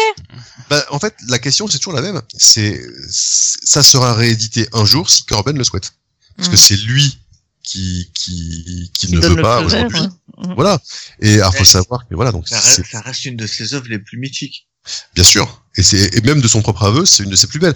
De, de, de- lui, il considère que ses plus beaux travaux, c'est Den, la première série, Mm. c'est Bloodstar, Mhm. euh, donc l'adaptation de Robert Howard, euh, voilà, qui est, qui est vraiment magnifique, et euh, Esprit des morts. Donc le, le- celui qui est- que, bah, que j'ai publié il y a quatre ans avec ses, ses dernières adaptations de nouvelles et de poèmes de Garpo. Et Pour alors, lui, ça- euh, ça- ces recueils-là sont ses trois plus beaux, euh, ses plus beaux travaux. et son explication, enfin pourquoi il veut pas que ce soit réédité du coup? Pour, pour, pour diverses raisons. Euh, Parce que c'est- s'il trouve que c'est ses plus belles œuvres et qu'il veut pas Bah, les rééditer, c'est Oui, Parce qu'il il veut être Alors- connu pour les œuvres qu'il fait actuellement. Ah alors ouais. il y a, Pas il y a pour ça, ce qu'il a fait. Il y a ça, et puis en fait, des bouquins comme euh, comme Den l'ont euh, marqué, on va dire, dans le dans le- dans l'esprit des lecteurs. Euh, euh, qui n'arrive pas à se défaire de l'image que Corben c'est un dessinateur de de de, de mecs bodybuildés à poil euh, Mmh. euh, et, et- et de créatures de créatures euh, ultra Ça va, plantureuses on va Il dire. y a, il y a- il y a pire. Buscema a, a bien réussi à se défaire de li- péniblement. Oui de mais Conan. il y a- oui mais le, le- Ah ouais, ouais. le bah, il- alors il, il s'en est défait très péniblement parce qu'il a quasiment jamais arrêté une fois qu'il a commencé hein. C'est vrai. Euh, il a fait beaucoup de choses à côté mais il s'est que- il s'est quand même quasiment je crois qu'il a, il a- Quasiment. ouais quasiment jusqu'au bout et- Jusqu'au bout. ouais. Et euh, quant à Corben, lui, depuis donc, les années 70, quand on le voit, on lui parle systématiquement de ces, ces créatures à gros seins et de ces mecs bodybuildés à poil, quoi. Donc euh, c'est c'est aussi, c'est aussi un truc qui, qui D'accord. Ouais, qui lui pèse bah, un peu. ouais, c'est ça. il Y a, il y a- il y a- c'est tout un ensemble de choses. Euh, ça, n'empêche pas qu'il aime ce qu'il aime ses travaux, euh, mais dans, dans sa tête, il a aussi évolué, il a, il a changé, il a d'autres préoccupations, d'autres préoccupations. Et euh, plus ado maintenant. C'était il y a longtemps, bah, les années oui, il y a ça 70. aussi, exactement. C'est-à-dire, c'est des, des, des préoccupations qui, qui voilà, qui ça, ça, ça, ça, ça titille à l'époque, et il s'est, et il s'est, Et il s'est, se branler sur des trucs de fou, quoi. et il s'est éclaté avec ça. Et, et, et puis, et puis, c'est très, c'est tout à fait sain, mais lui, il est passé à autre chose. Euh, je voudrais revenir sur euh, sur Ouais. Angoulême. Euh, Ouais. Comment s'est passé le Est-ce que le festival t'a contacté pour avoir des planches? Est-ce qu'ils se sont débrouillés avec lui? Est-ce qu'il. J'y étais pas. Est-ce qu'il est venu Ouais. euh, Non, non, il est pas venu, au stand de Delirium? Ah non, non, Non, non, non, pas, il est pas venu. euh, là, c'est pas, le un- Il est pas venu du tout? Ah bah Non, non, pas non. du tout. hein. Ah bah j'en sais rien. Moi. que la dernière fois qu'il Bah est oui, allé au festival, crois que la dernière fois que s'est déplacé, c'était, je sais pas, en 85 ou. Ah non, mais euh, d'accord. Donc Non, Angoulême a décidément un, un problème avec ses grands prix qui ne se déplacent plus. Bah, non, il y en a qui se déplacent, mais lui, en tout cas, ça l'intéresse pas. Ah, et Bill Watterson s'est pas déplacé? Voilà. Là, on... Alan Moore, qui a été cinq fois dans la shortlist, a dit qu'il se déplacerait pas. Il y a même une année, les- la shortlist des cinq euh, noms, il y en a aucun qui a, tout le monde a dit, les cinq mecs ont dit qu'ils se déplaceraient pas. Super Et là, tu fais, ok. oui, bon, ça, après. Bah, ça après c'est pas un- c'est Non, pas, non, mais c'est pas pas, un souci quoi. c'est pas un problème, mais euh, Ouais. ouais, enfin, je veux dire qu'on. Mais, mais cela dit, euh, à Angoulême, bah, nous on s'est vu euh, là-bas là. hein. Mais il y a eu- euh, il y a eu une il y a- expo. il y a eu une expo euh, qui était sublime. Une très belle expo, absolument. Et mais du coup, c'est c'est la, c'est la ville qui a, enfin, c'est le festival qui a géré ça et qui pas passé par toi. Ah bah non, moi au départ, en, en fait, il y a, il y, a, il y, a, il y a deux J'aurais choses. pu. T'es, son éditeur non, non, non. actuel. euh, Mais je suis pas, mais, mais je suis pas, je suis pas, je suis pas commissaire d'exposition. Moi, j'ai jamais travaillé, enfin, j'ai jamais travaillé sur une exposition. Ils ont pas besoin de moi pour ça. En plus, en plus, le festival a fait appel à quelqu'un pour euh, travailler sur cette exposition qui s'appelle Frédéric Monzano, qui est un, qui, qui tient une librairie de comics depuis pff, historique dans Paris, hein, qui s'appelle les, les, les- les éditions DS. Oui. Euh, et c'est un, c'est un, c'est un, c'est à la fois un passionné et c'est un mec qui est super bon, qui connaît, euh, qui connaît euh, tous les collectionneurs, qui connaît, euh, qui connaît, euh, qui était déjà en relation avec Corben lui aussi. Euh, moi au début, il, bon, il, il, il, a, il a- si j'ai bien compris, il a, il a fallu juste que, que le festival euh, le convainque de travailler sur cette exposition pour eux. Mais une fois qu'à à partir du moment où ça s'est fait, il a été, il a été partant pour le faire. Euh, bah là, là, je savais que ça allait rouler. Il y avait, il y avait, il y avait aucun souci. C'est, s'il n'avait pas été là, je sais pas si ça se serait fait aussi facilement. Mais ce qui est certain, c'est que c'est qu'il a fait un boulot fabuleux, qu'il sait faire, qui fait régulièrement des expositions depuis des années, notamment à Barcelone, et euh, qui voulait déjà travailler sur une sur une exposition de, de, de, de Corben, et donc ça a été l'occasion de le faire. Et, et voilà. À partir du moment où lui est rentré dans la boucle, euh, ça s'est fait facilement. Les collectionneurs avaient confiance, Corben avait confiance. euh, moi, j'étais, j'étais, j'étais, en confiance parce que je le, je connais, je sais, je sais comment il bosse, donc c'est vrai que c'était un, c'était un bonheur. Au, au début, euh, au début, effectivement, euh, moi, j'ai j'ai mis Corben en relation avec le festival parce que c'est vrai que au, au début, ils, ils, ils arrivaient pas à, à te joindre parce qu'ils ils s'en foutent. Comme je disais, ils, le, monde de la bande dessinée- le monde de la bande dessinée, il s'en- il s'en tape. Il fait son truc et voilà. Et euh, une fois, une fois que le, le, le, le contact s'est fait, euh, bah, ils ont pu avancer sur tout le reste. Et quand Fred Manzano est arrivé sur l'exposition, ça a roulé tout seul. D'accord. Voilà. Alors et justement, effectivement, ouais, ouais, je, je, moi là-dessus, euh, je suis, je suis humble. Hein, je sais ce que je sais faire et je sais ce que je sais pas faire. Euh, quand il y a un gars comme Fred qui vient, euh, je sais que ça va être entre de bonnes mains. J'ai rien à faire, on sait pas de quoi. Bah, D'ailleurs, euh, enfin après, ce qui était intéressant, c'est que justement à la fin de cette expo, il y avait une étale euh, de, de Delirium qui vendait euh, tous les Corben qui étaient là, et il y avait Ouais. du monde. donc bon, Bon, tant c'est- mieux. c'est cool quoi. Oui, c'était chouette. Ça, ça fait vraiment plaisir parce que c'est. J'ai vu beaucoup de gens qui, qui sont arrivés avec des a priori sur euh, sur euh, sur Corben et euh, qui ont vu là quasiment 50 ans de carrière, 50 ans de recherche euh, euh, esthétique, de de de de, et, c'était c'était euh, voilà de voir le de voir le, le, le- le talent, le travail, le- voilà tout ça. Il y a, y a beaucoup de gens qui qui ont enfin pu le pu le découvrir et c'est c'était un bonheur. Effectivement. Et puis, Euh, bon, qui découvert les bouquins de Delirium au, au passage, ça c'est vrai que ça, ça fait ça fait C'est plaisir. bah oui. C'est oui, on sûr. va pas cracher Mais dessus quand même. c'était, bah non, c'est clair. C'est vrai que c'était une, une occasion euh, assez assez géniale euh, euh, d'avoir d'avoir un peu de visibilité sur une petite une petite maison d'édition comme ça. C'est c'est quand même c'est quand même assez assez fabuleux. Ouais. quoi. Euh, alors on parle de Corben. Et il y a eu un autre cas, en plus on parle d'Angoulême, mais euh, on va parler de quelque chose qui s'est plutôt passé à la précédente édition d'Angoulême, à savoir le, le fameux Kickstarter Ah oui, ouais ouais, du tout à cadre fait. grave. Euh, oui, parce Absolument. que il faut savoir que pendant la Angoulême de la l'édition précédente, nous on a eu enfin je, je sais j'ai l'impression que tu as bénéficié de l'effet enfin du service com de Angoulême parce qu'on recevait beaucoup de choses sur ton Kickstarter via le service com de Angoulême, ce qui était un peu étrange. Et euh, Alors, ce qui s'est passé, c'est que euh, en fait, je l'ai fait avec Kiss Kiss Bank Bank. c'est ça. C'est la plateforme hein, qui était qui est partenaire avec le festival d'Angoulême. Donc c'est tout le, qui- tout le monde. Donc c'est ça. Voilà, oh non mais c'est bon, c'est voilà, c'est un, un crowdfunding quoi. Et, et donc ça s'est fait sur, sur cette plateforme là, qui a vraiment euh, et, et Angoulême et eux ont vraiment joué le jeu. Ils ont ils, ils- ils ont soutenu mon mon projet. Et effectivement, ils l'ont relayé, ils l'ont partagé, et, et, et assurément, ils ont, ils ont, ils, ils- ils ont toutes les, les conditions ont été réunies pour euh, pour euh, pour que ça se passe bien. Ouais, Et, et ils ont été super. Hein. Ah ben oui, et puis, puis je veux dire, c'est, c'est, j'ai, travaillé avec euh, des équipes, donc des gens qui travaillent avec euh, donc Kiss Kiss Bank Bank, avec euh, Mm. des attachés de presse, que des gens euh, qui sont euh, qui sont qui sont bons quoi, qui sont qui qui, qui sont bougés, qui qui qui, qui, étaient, passionnants, c'était super intéressant de travailler avec eux. Enfin, ça, vraiment les choses sont bien sont bien bien goupillées. En plus, il y a eu cette euh, cette chose qui qu'on voit de temps en temps sur des campagnes de crowdfunding, c'est qu'il y a eu cette émulation euh, extrêmement positive qui a pris quoi. Donc il y a, il y, a, ça- il y, a, il y a- il y a tout qui a bien fonctionné. Bah, ça a pas bien les- fonctionné, ça a fait un carton. Enfin, faut dire les choses. Enfin, ça a explosé les choses. Nous, euh, en regardant ça- ça, ça- de loin, on disait mais attends, c'est un, truc de dingue ce qui est en train de se passer. euh. Ben il- voilà, c'est c'est alors, ce dont on se rend pas compte hein, forcément, c'est que c'est un boulot énorme. C'est-à-dire Oui, oui, que c'est en gros pen- pendant pendant euh, je sais pas combien de temps. euh, déjà moi j'ai bossé sur sur mon plan de de, de crowdfunding. Je crois que j'ai dû commencer à bosser presque presque 8 ou 9 mois avant le, avant le lancement en fait. Donc ça a été vraiment beaucoup beaucoup de cogitation, de d'observation, de réflexion, de, de de comment structurer ça de manière pertinente.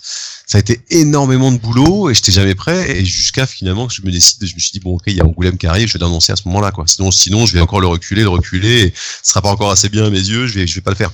Donc je vais toujours le reporter et ça c'est donc là voilà, je donne un coup de pied aux fesses, je vais à Angoulême, je fais mes petits flyers, je l'annonce. Alors c'est vrai qu'il y a tout qui s'est bien goupillé avec le Grand Prix, avec euh, tout s'est bien, tout s'est super bien enchaîné.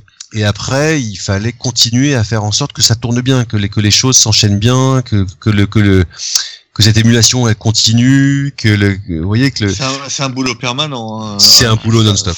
Voilà. c'est du non-stop euh, ouais, et on se rend pas compte quoi. Surtout un créer les colossal. paliers, etc. C'est Ouais. c'est assez dingue. Mais ça, Ah, alors- ça, c'est- ça c'est rien ça. Enfin, je, je Non, me c'est- souviens. Enfin, c'est du boulot, mais je me souviens l'un l'un des premiers euh, Kickstarter que j'ai suivi, c'était il y a euh, pas loin d'une dizaine d'années. Euh, c'était euh, Paul Jenkins et Humberto Ramos qui faisaient un, un Kickstarter pour euh, pour leur série. Euh, et euh, les mecs, en fait, ils ont eu un, un gros problème sur la fin. C'était tout ce qui était en envoi. Et les mecs s'étaient pas rendu compte en fait à quel point Ah ouais. ça prenait un temps, mais Ah ouais Mm. malade. Ah là Et là, oui. C'était chaud patate en Et fait. puis et puis ça c'est en plus à ce moment-là, on- quand on arrive à la phase des envois, c'est un stade déjà où on n'en peut plus quoi. C'est-à-dire ça fait des mois qu'on bosse dessus et, euh, et, et- on doit on, doit suivre les envois, les colis qui partent dans la nature, qui disparaissent, les mecs qui gueulent sans avoir ouvert le colis, enfin on se tape tout quoi. Et c'est vrai que c'est vrai qu'à ce moment-là c'est c'est chaud. c'est la période la plus dure presque, parce que c'est celle qui arrive quand on est déjà épuisé. mais c'est, mais c'est, euh, mais c'est vrai que c'est un, c'est un boulot énorme. Et mais, mais en fait, comme je vous disais, tout s'est tout s'est bien goupillé. C'est-à-dire que les gens avec lesquels j'ai travaillé, que ce soit euh, les, les équipes de Kiss Kiss Bang Bang, les les les hum, gens du festival Angoulême, qui pareil, hein, quand on a bossé sur le sur le festival, tout s'est fait mais super facilement quoi. Et donc sur, tout le monde a joué le jeu, tout le monde tout le monde a a, a fait a contribué en fait à faire que la, que la sauce prenne. Et euh, voilà, donc du coup ça a été une, une expérience super. Ça a été, euh, ça a fait énormément de bien. euh, Ça a permis de faire un beau bouquin euh, que j'aurais pas pu faire sinon parce qu'il faut, le bouquin coûtait tellement cher à fabriquer que si j'étais pas passé par là, ça aurait été suicidaire de chercher à le faire, ne serait-ce qu'en termes de coût de fabrication.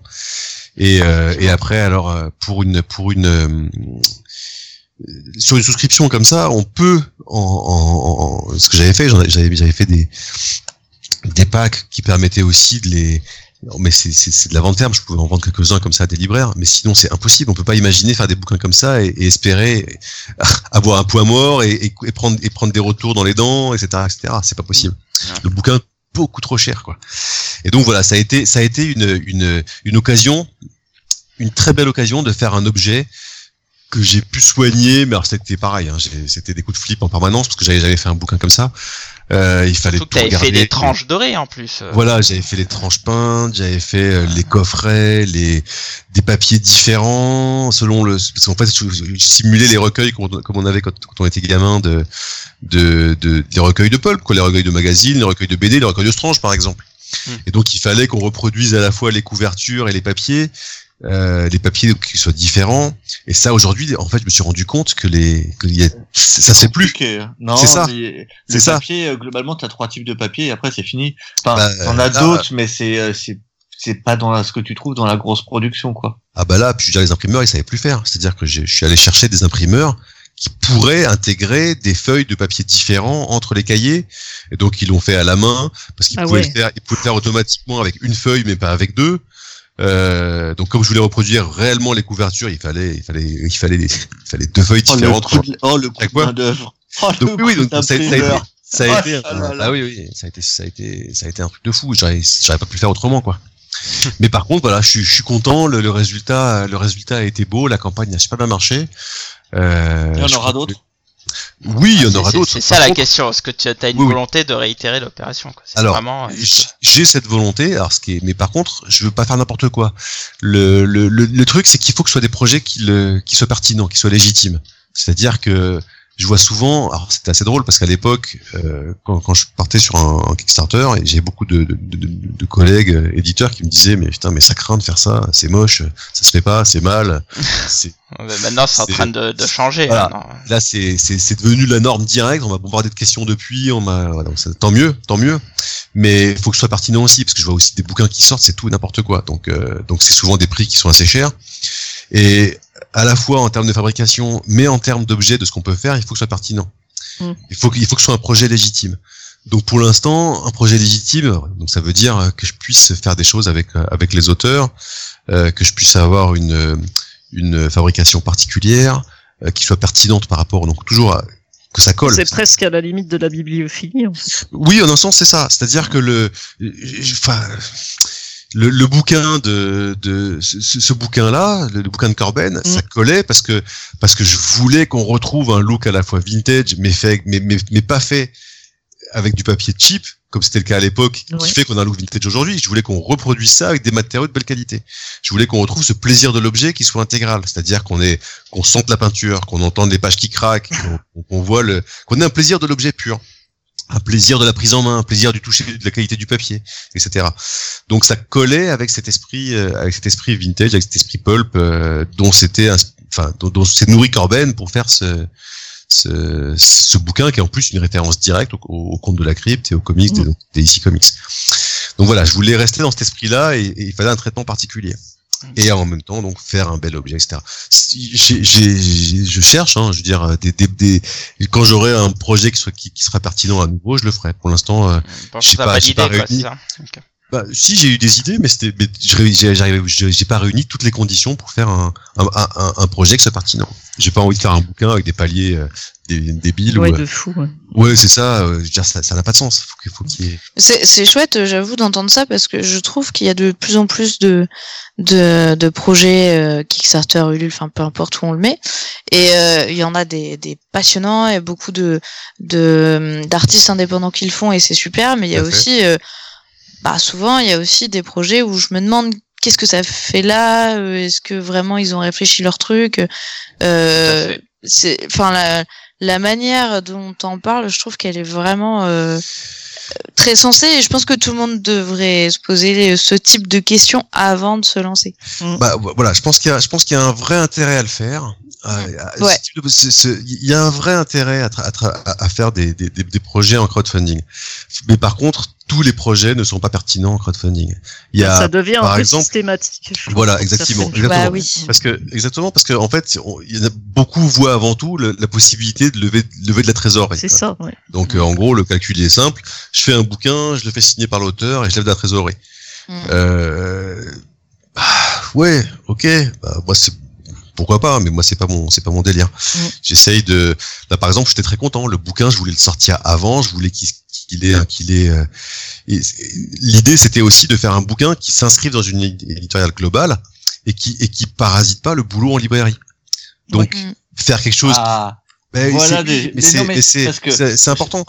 j'ai eu un gros débat sur le sujet, euh, sur les sur les Kickstarter et sur euh, comment je vois ça ça parasite la, la librairie et je trouve qu'au final ça t'amène pas tant de gens que ça. Bah, je pense que ça peut. Ça peut ne pas parasiter le. Ça peut parasiter ou pas. Ça dépend comment on le fait. Mais Le- voilà. Dans, dans- dans la foulée, ce, ce, ce, ce crowdfunding de, de Grave m'a permis en plus derrière de rééditer d'autres bouquins. Ça m'a aidé à les Mhm. rééditer et, et ça ne m'a pas empêché en plus de faire l'édition libérique de- du bouquin qui a été mon plus gros tirage historique depuis que je depuis que je en- sur un sur une pre- sur un premier tirage. Mm, mm. Et donc c'est c'est parce que ça a aussi fait parler du bouquin avant sa sortie.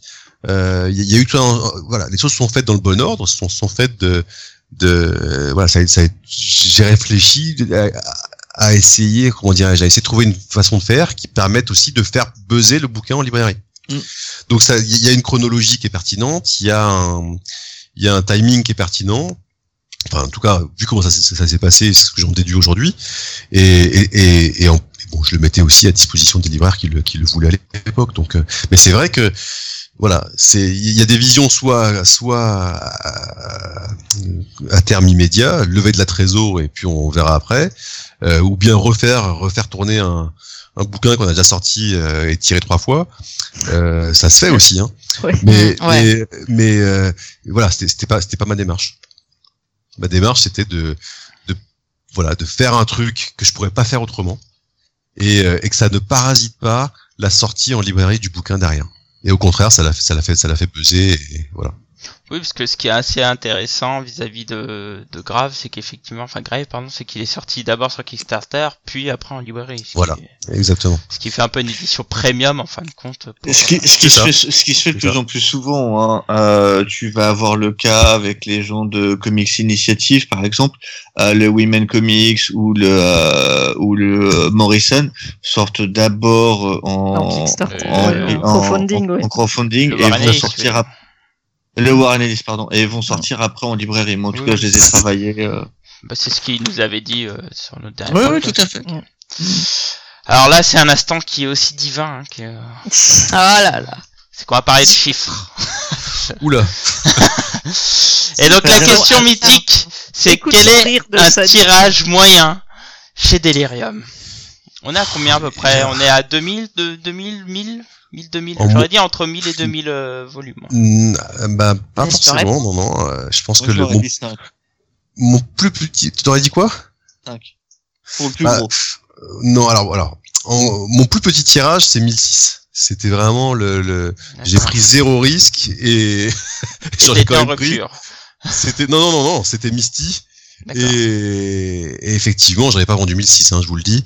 Euh, je savais que c'était un bouquin qui, qui se vendrait qui serait difficile, mais c'est un- mais c'est un c'est un pur ovni euh, c'est un pur ovni et, et ça me faisait vraiment plaisir de bosser là-dessus parce que c'est vrai que c'est un c'est un c'est un bouquin qui sur le plan éditorial et une vraie brèche. Pour moi, c'est une vraie ouverture. C'est, on est sur du comics anglais pour jeunes filles du début des années 80, où on est dans du fantastique, fantastique, épouvante, science-fiction pour jeunes filles. Et franchement, je trouve ça excellent. C'est, il y a des, il y a des histoires qui sont vraiment excellentes. Et c'est un truc en France. Déjà, on part du principe très souvent que pour beaucoup de lecteurs, la bande dessinée britannique, ça n'existe pas. Euh, parce qu'en fait, le comics américain, point. Ouais. Euh, et, et d'autre part, la BD pour pour jeunes filles ou pour pour adolescentes, c'est un truc qui, en, en gros, est devenu normal en France depuis en gros l'apparition des mangas, quoi. Euh, C'est-à-dire qu'avant, il y avait quasiment rien. Il y avait des choses de temps en temps, mais très très très peu, quoi, très rarement, quoi. Et là, en gros, les mecs, ils lançaient, c'était encore Pat Mills, ils, voulaient lancer un magazine, euh, donc Misty, pour jeunes filles. euh, euh, après avoir fait 2000 AD, ils voulaient lancer pareil pour un magazine dans, dans la même veine pour jeunes filles. Que C'était des tirages à 180 000 ex par semaine au début, quoi. Ce qu'on n'imagine même pas en France, quoi. C'est et donc je trouvais ça super intéressant. C'était une petite anthologie. Et voilà. Donc ça, par contre, c'est un tout petit tirage, mais je pense que c'est quelque chose qui Qui qui mériterait d'être euh, voilà d'ouvrir des choses, d'ouvrir des d'ouvrir des thématiques et, et je trouve ça vraiment intéressant. Après, le plus gros tirage dont je parlais tout à l'heure, c'était grave. Euh, bah, le, le, le bouquin en librairie, je l'ai tiré à 4000. C'est mon plus gros tirage. Donc voilà, ça fluctue en général entre entre voilà entre 1006 et 4000. Bon, après il y a des il y a des réimpressions, hein, mais Oui, bien sûr. donc voilà. C'est c'est c'est Par là de tirage initial. ouais, oui, on parlait de tirage initial. Voilà. Donc donc je suis dans ces Non, mais fourchettes là. c'est- c'est des beaux tirages hein, pour le, les Deluxe. euh, c'est souvent. euh, Sur, sur, sur Grave, t'es à com- du coup, Grave, c'est ta- plus grosse vente, on est d'accord? Non, ma plus grosse vente, je dirais que c'est probablement Charlie, hein, Charlie 1 quand même, parce que c'est Ouais. c'est un bouquin que j'ai réimprimé cinq fois, donc euh, Ah oui, Ah oui, quand Ah même. ouais, ouais. quand Euh, Et t'en- as à combien si c'est pas indiscret? en vente, je, je dirais. En gros, hein. Enfin, à- à en 15 gros, près. Euh, non, en gros, je dirais autour de 8-9 000. Ah oui, quand même. 8 000 peut-être, plutôt peut-être plus C'est proche pas de mal, 8 000. hein Ouais, mais je pense que, que- vu le sujet et vu la Voilà. période, c'est vrai que tu dépasses le lectorat des lecteurs de comics avec Oui, C'est ça. vrai, ouais, ouais, ouais. Euh, oui, c'est ça. C'est- C'est c'est une BD. L'idée, Mm. c'était que j'étais convaincu aussi que cette BD pouvait s'adresser euh, Ah euh, pas qu'aux lecteurs de comics, justement, euh, aux amateurs d'histoire, aux amateurs de céréales, aux, euh, Et à ceux qui et- seraient, voilà, qui seraient curieux de, de la guerre mondiale. Enfin, Et t'as, t'as deux belles recommandations pour euh, pour le lecteur euh, pour le lectorat classique de, de franco-belge, euh, recommandé par Guerre et Histoire et euh, Centenaire Tout à fait. 98.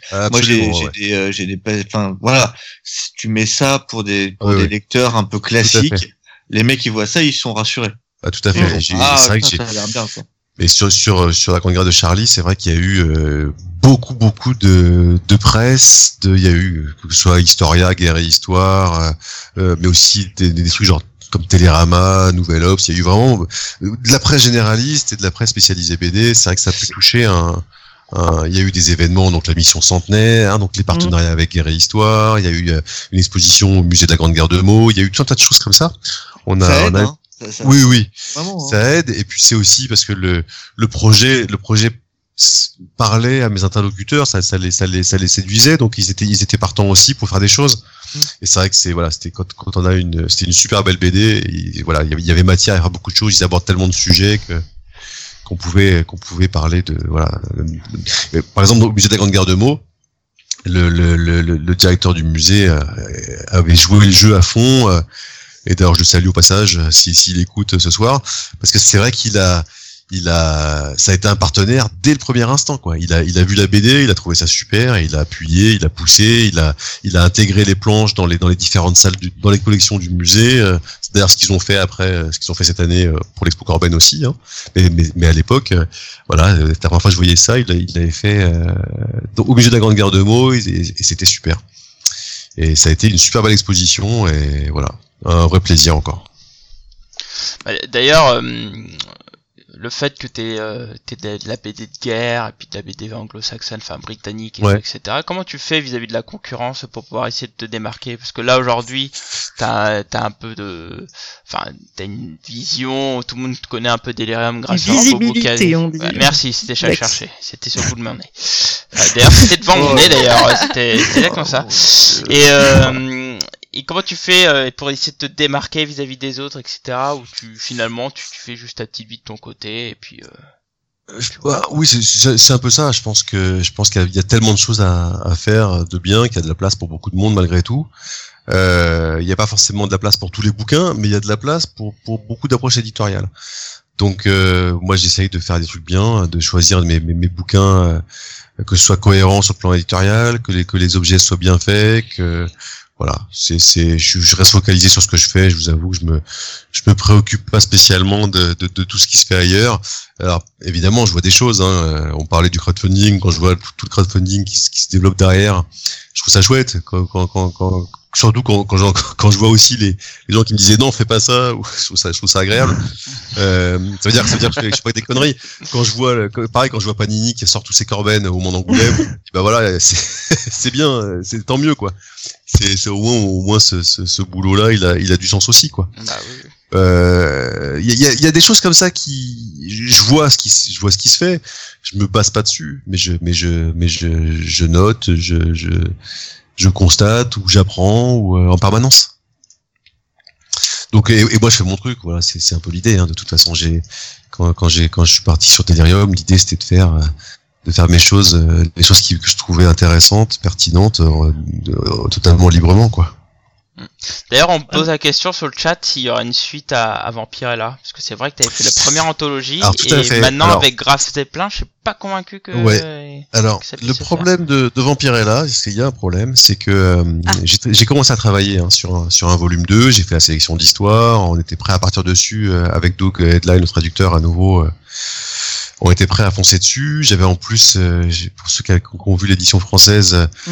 j'avais eu la, chance de, de travailler avec un, un, un dessinateur qui est en plus euh, passionné, historien euh, quasiment de, de bande dessinée, qui s'appelle Da- David Roach, qui a- qui m'a fait une préface de folie où il explique tout le contexte du, de comment le magazine a été lancé, qui sont les auteurs qui bossent dedans, à quel moment ils arrivent, comment ça, ça quel impact ils ont, etc., etc. Il m'a fait vraiment une préface géniale. Donc le bouquin, on a vraiment fait un chouette bouquin qui m'a qui m'a demandé presque deux ans de boulot hein, à l'époque.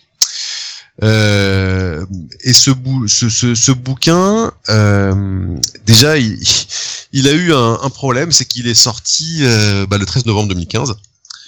Donc, Ah oui. euh, ça veut dire que, Oui, franchement, l'actualité était occupée voilà, par autre chose. oui. Oui, c'est ça. on- Personne n'avait la tête à Vampirella, euh, ni à quoi que ce Mm. soit d'autre euh, que, que l'horreur qui vient de se passer. Euh, et puis euh, après, donc du coup, ça, il a eu du mal à démarrer. Euh, forcément, il a fallu du temps pour que le, pour que le bouquin tourne. Euh, les Américains, euh, l'ayant droit américain s'en fout complètement. C'est un, c'est du patrimoine, il en a rien à foutre. C'est pas compliqué. D'accord. Donc, Ah, euh, c'est clair. Donc, euh, donc euh, derrière, si si si j'ai- si j'avais fait un jackpot que j'ai- que j'avais rentré des millions avec, euh, ils, ils, ils seraient sûrement bougés. Mais en l'occurrence, ils n'en ont rien à cirer. Euh, donc, euh, je, je leur ai je leur ai fait parvenir mes sélections d'histoire pour le volume 2. Je leur ai- rien, Ah ouais. rien du tout, retour. Ah ouais. rien, rien du tout. C'est assez, assez étonnant. C'est, euh, mais bon, c'est comme ça. C'est, euh, c'est donc je, vais, je, je- je le ferai avec plaisir. hein, le, le, le Vampire et la 2. J'ai toujours le- la sélection d'histoire qui est prête. J'ai le traducteur qui est prêt à partir. Peut-être que ça va se débloquer. Hein, c'est tout, à- tout à fait possible hein, parce que je, les- je, les- je les relancerai forcément à un moment ou à un autre, comme je le fais régulièrement. Et, et puis à ce moment-là, peut-être qu'ils auront envie, ça partira. Ah, mais peut-être Ah, que les- c'est- je pensais que les droits étaient chez Graf Zeppelin parce qu'ils ont fait un peu de d'anthologie Non, non. euh, sur Vampirella. Non, non. Grave Zeppelin, ce qu'ils font, c'est qu'ils récupèrent les, les derniers, euh, les, les, Mm. les- les trucs récents. Et moi, ça, ça par contre, ça m'intéresse pas. Je vous avoue que c'est pas, pour moi, c'est pas très très intéressant. Euh, là, sur ces sur ces bouquins-là, on a des, on a, on a des, on on a des, des générations d'auteurs qui sont incroyables, quoi. Euh, ce soit américains ou européens, on a des trucs sublimes. Ah oui, Donc, oui, euh, donc, euh. Mais oui, donc voilà. Le, le, ça, ça- je cherche pas, je cherche pas à exploiter des franchises. Faut bien être euh, dans cette dans cette euh, logique-là. Je veux construire des lignes éditoriales. Je veux je veux je veux que ce soit prescripteur sur le plan de la qualité. Je veux pas ex- exploiter des franchises. Mm. Euh, Vampirella, s'il y a des trucs qui continuent à sortir, tant mieux. Euh, si c'est pas bien, je m'en fous. C'est-à-dire que c'est comme les dreads de IDW, on en parlait tout à l'heure. Perso, j'en ai rien à cirer. Là, on est dans une logique de franchise. C'est pas, c'est pas, c'est pas mon, c'est pas ma démarche. Moi, Ouais, je veux montrer, je veux montrer que la série est super et je veux montrer les trucs bien qui font que la série est super et qu'en plus, euh, on, on soit heureux d'avoir les bouquins entre les mains. Alors j'ai une dernière question, c'est qu'en fin de compte, euh, t'es t'es rarement présent sur les salons. T'as vu euh, Comic Con. Paris, Angoulême. Et puis c'est Ouais. tout en fin de compte. Euh, Est-ce Ouais. que t'as une... un jour tu penserais à multiplier un peu plus ta présence ou non c'est très bien Bah, le- le- le- alors, en soi, je suis pas contre. Le truc, c'est que euh, Il bosse pas sur les bouquins quand il fait les salons. voilà, C'est ça, exactement, C'est vrai. exactement. Et euh, comme je comme je le disais, le seul permanent. Euh, Ouais, c'est bah, compliqué de c'est- faire c'est- tout, ouais. Voilà, c'est beaucoup de boulot. Souvent, les salons, euh, bah, les, les salons comme euh, comme c'est bon, un salon coûte très cher, on va dire. Bah oui, oui. surtout Donc, Comic Con Paris, hein. comics, Comic Con euh, Paris, on sait que c'est. Voilà. Donc ça c'est pas c'est pas c'est c'est c'est j'étais très content de le faire mais je, je sors Ouais. complètement essoré Mm. et c'est et c'est comme c'est très cher bah c'est vrai que finalement euh, je vends des bouquins mais bon je, je- je- Peut-être plus de la part visibilité. voilà sur un c'est- type de c'est- exactement c'est de la vente, visibilité ouais. plus que de la vente voilà quand tu quand, quand tu rentres et que t'es rétamé il te faut une semaine pour te remettre hein. Ah bah Tu on vas- rajeunit pas, mon bon Voilà. monsieur. exactement voilà tu, tu tu te poses des questions tu te dis ah, est-ce que là c'est le bon moment pour le faire ou est-ce qu'il faut peut-être que j'ai plus de monde avec moi ou voilà donc euh, c'est c'est- je suis tout à fait partant hein. je veux dire le Comic Con ça a été à chaque fois des bonnes des, des bons moments aussi euh, des, des bonnes expériences les gens étaient sympas ça s'est bien passé euh, c'est juste que voilà il faut il faut que je puisse gérer euh, faut que je puisse gérer le temps de, de- le temps de travail sur les bouquins avec le temps de récupération et euh, Bah, il faut et- faire Saint- Saint-Malo et, euh, et Angoulême. bah, j'aimerais bien hein, faire Saint-Malo, mais euh, là, c'est vrai que j'ai j'ai pas encore, encore eu l'occasion de le faire, mais, mais, mais l'idée me plaît bien parce que c'est un- un- d'abord c'est une ville qui est magnifique. Ouais. Euh, C'est un très beau salon. Hein. Je veux dire, Voilà. personne ne dira du mal de, de Non, en tout cas, j'ai- jamais entendu personne en dire du mal.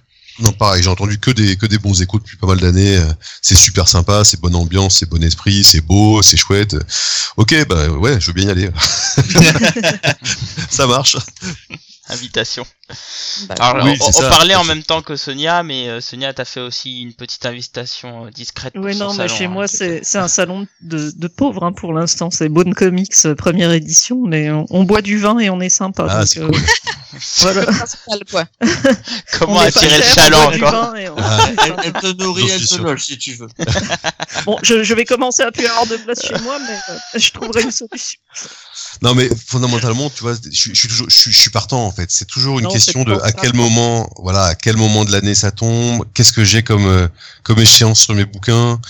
Comment, seriez euh, plusieurs, ce serait plus facile. Voilà, c'est c'est ça. Donc donc donc c'est pour ça qu'aujourd'hui j'en fais très peu et, et je me gère. En plus, j'avoue que cette année, euh, ça a été tellement intense justement avec tout ce qui s'est passé autour de Corben, du Grand Prix, de toute l'année, de, les- de- en fait depuis l'annonce du Grand Prix l'année dernière, ça a été un- déjà un festival de- de- d'Angoulême de, folie. Euh, ça l'a été à nouveau donc cette année forcément. Euh, ça a été une année en gros pleine assez euh, extrêmement riche, extrêmement intense. Mais je l'ai, mais je l'ai quand même bien fini rétamé. Donc c'est vrai que du coup les, les salons, euh, je me suis dit tu vas y aller cool, tu vas tu vas d'abord euh, tu vas essayer. de-. Ouais voilà, fais, fais tes bouquins, euh, Mm, re- reprends mm, des mm. forces. Essaye d'organiser des vacances entre tes bouquins, De temps en temps, ça peut Voilà. être plutôt aussi. que de faire de sauter des week-ends en, en allant faire des salons. Mm. Donc c'était un peu le c'était un, c'est un peu la démarche inverse cette année. Mais euh, par contre, c'est clair que fondamentalement, oui, je suis partant, ouais.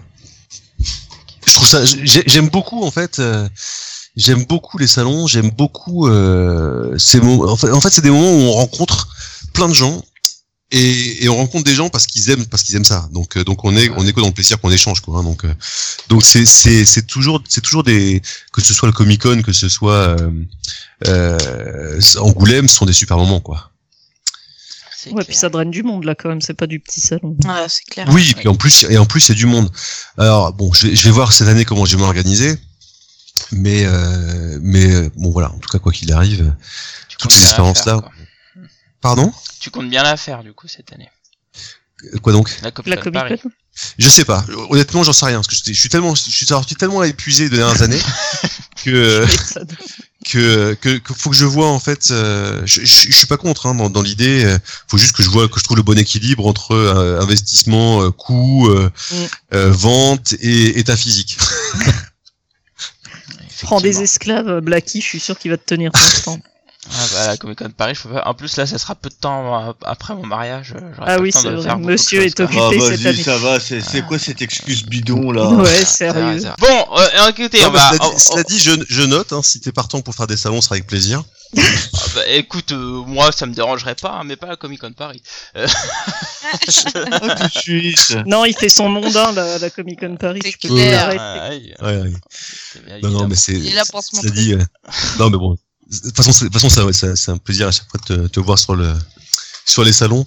C'est vrai que bon c'est c'est- c'est particulièrement épuisant quand on, quand on bosse euh, déjà pas mal en semaine. C'est vrai que c'est chaud de se taper un, un salon euh, le, le, le week-end. Euh, c'est voilà. Je, moi, je vais, je vais voir comment m'organiser pour pour pouvoir les les faire et les faire régulièrement. Et, parce que c'est comme je disais, c'est quand même toujours des au niveau des, des rencontres et des échanges, c'est des- c'est toujours des moments super. Effectivement. Et euh, bah écoute, on, on va on va finir là avec euh, avec quand même un petit instant promo. Écoute, on va te laisser euh, 5 minutes, pas plus, parce que là il commence à se faire tard, mine de rien. je commence à être crevé. mais quand même. Oh, le euh, vieux. Ah ouais, là, Oh je, là là. je suis épuisé. Mais, euh, mais, mais par contre, le podcast était vraiment, euh, vraiment génial. Et du coup, on t'invite à ouais. faire un petit instant promo. Écoute, euh, sur ce que tu vas sortir, euh, tes plans d'avenir, etc. C'est ton petit moment. Profites-en Qu'est-ce bien. que je vais sortir Ah bah, Alors, dans les trucs que je vais sortir ou dans les trucs que j'ai sortis, euh, perso j'aime tout moi, hein, donc euh, ah bon. donc euh, ben oui c'est ça le truc, c'est que je pourrais vous parler d'Halo Jones là, qu'on- on en parlait tout à l'heure, mais mais mais mais allez voir ça si vous êtes fan d'Alan Moore, allez allez voir ce bouquin parce que c'est, je pense que c'est c'est la belle édition de ce bouquin et et c'est c'est une de ses œuvres magnifiques qui est assez sous-estimée parce qu'on est vraiment dans de la BD de genre pure anglaise juste avant euh, avant les Watchmen donc euh, donc euh, on est vraiment dans, du, dans, dans une super période d'Alan Moore. Donc ça, allez-y. En plus, c'est un personnage féminin qui, qui, est, qui, est, qui est fabuleux, qui est hyper touchant, qui est hyper hyper bien vu, quoi. Qui est, qui est voilà, c'est c'est c'est une BD une BD assez magnifique. Il y aurait également là, je vais je vais sortir à la à la rentrée. Euh, un autre bouquin de 2000 AD qui s'appelle Nemesis. Je sais pas si vous avez entendu parler de ce, ce, ce bouquin. Je pense que ça va être au même format, toujours grand grand bouquin cartonné. euh, c'est encore une série créée par Pat Mills et Kevin O'Neill. Donc ils ont fait ça. Donc euh, Kevin O'Neill, euh, la Ligue Gentleman Extraordinaire, avec Pat Mills ils ont fait Marshall Law qui sort bientôt.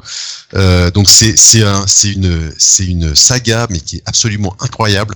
Nemesis the Warlock, c'est ça. Nemesis de Warlock, c'est ça. Où euh, le personnage est une espèce de démon euh, alien qui lutte contre euh, les terriens qui sont dirigés par un chef religieux Torquemada qui veut euh, qui veut convertir toutes les planètes et, éliminer tout ce qui ressemble pas à un, humain propre et, et, et vraisemblablement euh, dans sa foi. Donc en gros, c'est un truc qui est assez politiquement incorrect, c'est super bien dessiné par donc par Kevin O'Neill. C'est complètement délirant, mais et, puis c'est c'est un super, c'est des super scénarios de Pat Mills. Donc ça, ça typiquement, c'est un, c'est un ovni pur, mais c'est absolument génial. Donc euh, voilà, c'est donc, euh, Ah, tu vois des planches là, pas- ça a l'air euh, Ouais, complètement ah, what the fuck. ah, ah ouais non, et puis c'est et puis c'est fabuleux quoi. C'est vraiment, c'est c'est des histoires de fous furieux. Donc euh, il y a ça, va y avoir qu'est-ce qu'il va y avoir à la rentrée? Bah, il va y avoir le premier Next Men. Donc je sors 2112 de John Byrne en en juin. Et ça, je l'attends, je peux te dire. Et ah, ben, en plus, on a récupéré quelques petits bonus euh, qui, qui pourraient te faire plaisir. Je te dis pas, Ah. tu vas devoir encore attendre deux mois. Je sais, c'est moche. C'est pas beau, hein. nous on est prêt tiens à l'entendre. disons, disons qu'il y aura quelques originaux euh, qui seront inclus euh, dans le dans, dans le bouquin euh, et, et des choses des, des choses belles, y compris d'ailleurs de- des choses inédites.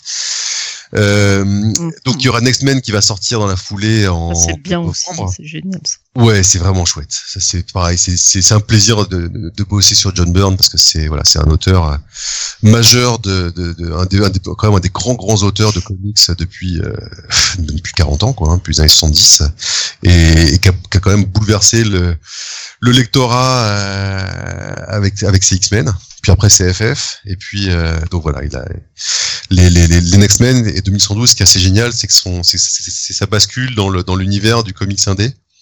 Euh, après donc euh, 15 15 presque 20 ans à bosser non-stop chez Marvel et DC. Donc euh, donc là il passait sur des sur des, des thématiques un peu plus adultes mais en restant pas loin malgré tout du super-héros classique. Donc ça c'est voilà, c'est c'est un c'est un truc intéressant et et, et, et la possibilité de bosser sur un, sur un- une belle série de John Byrne. va y avoir deux masques. Ça, vous avez peut-être pas Ah. dû parler, mais la série, la série de masques n'a jamais été publiée en français. Oui. Il y a- il y a que les Adventures que qui sont sortis euh. Et, et ça, du coup, euh, bah voilà, Bah, et si, il y a une, il y a eu un truc euh, aux Ouais. éditions Semic. c'était, c'était les Adventures, je crois. Ah d'accord, c'était pas la série de masques d'origine. d'accord. Donc euh, c'est c'est donc voilà, ça ça fait super plaisir parce que c'est c'est c'est assez noir, c'est assez méchant et on n'a pas vraiment eu l'occasion de. Il paraît que c'est assez trashouille, ouais, effectivement. Ah ouais ouais, ouais, c'est surprenant ouais c'est J'ai hâte de lire ça. c'est c'est pas c'est pas un blockbuster familial quoi. Donc c'est euh, c'est plutôt vraiment vraiment noir vraiment méchant et ça je vais sortir je vais je vais je vais, je vais reprendre toute la série en, en intégrale bon ça va, ça va faire deux trois volumes hein, je pense euh, peut-être quatre maximum mais mais c'est voilà c'est c'est c'est un, c'est un petit plaisir et puis euh, bah, sinon les sorties de la fin d'année ah non mais là là il y a Brad Pack qui sort mais comment j'ai pu ne pas en Euh, parler Justement, je me disais, mais pourquoi tu n'en parles pas prochain, ça, ça, ça sort Non, bientôt, là.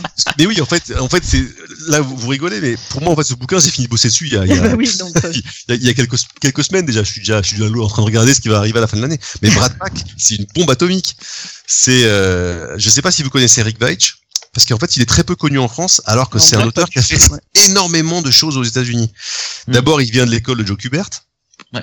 euh, et il a beaucoup bossé pour DC. Il a collaboré quasiment non-stop dans les années 80 et 90 avec Alan Moore. Il a travaillé avec lui sur Miracle Man, il a travaillé avec lui sur Swamp Thing, il a repris le flambeau quand Alan Moore est parti, c'est lui qui a continué Swamp Thing. Ah ouais. Il a travaillé avec Alan Moore sur, euh, je crois que c'est Suprême, sur euh, Tomorrow Stories, il me semble, sur 1963. Donc il a, il a vraiment travaillé, c'est un de ses collaborateurs les plus réguliers dans les années 80-90.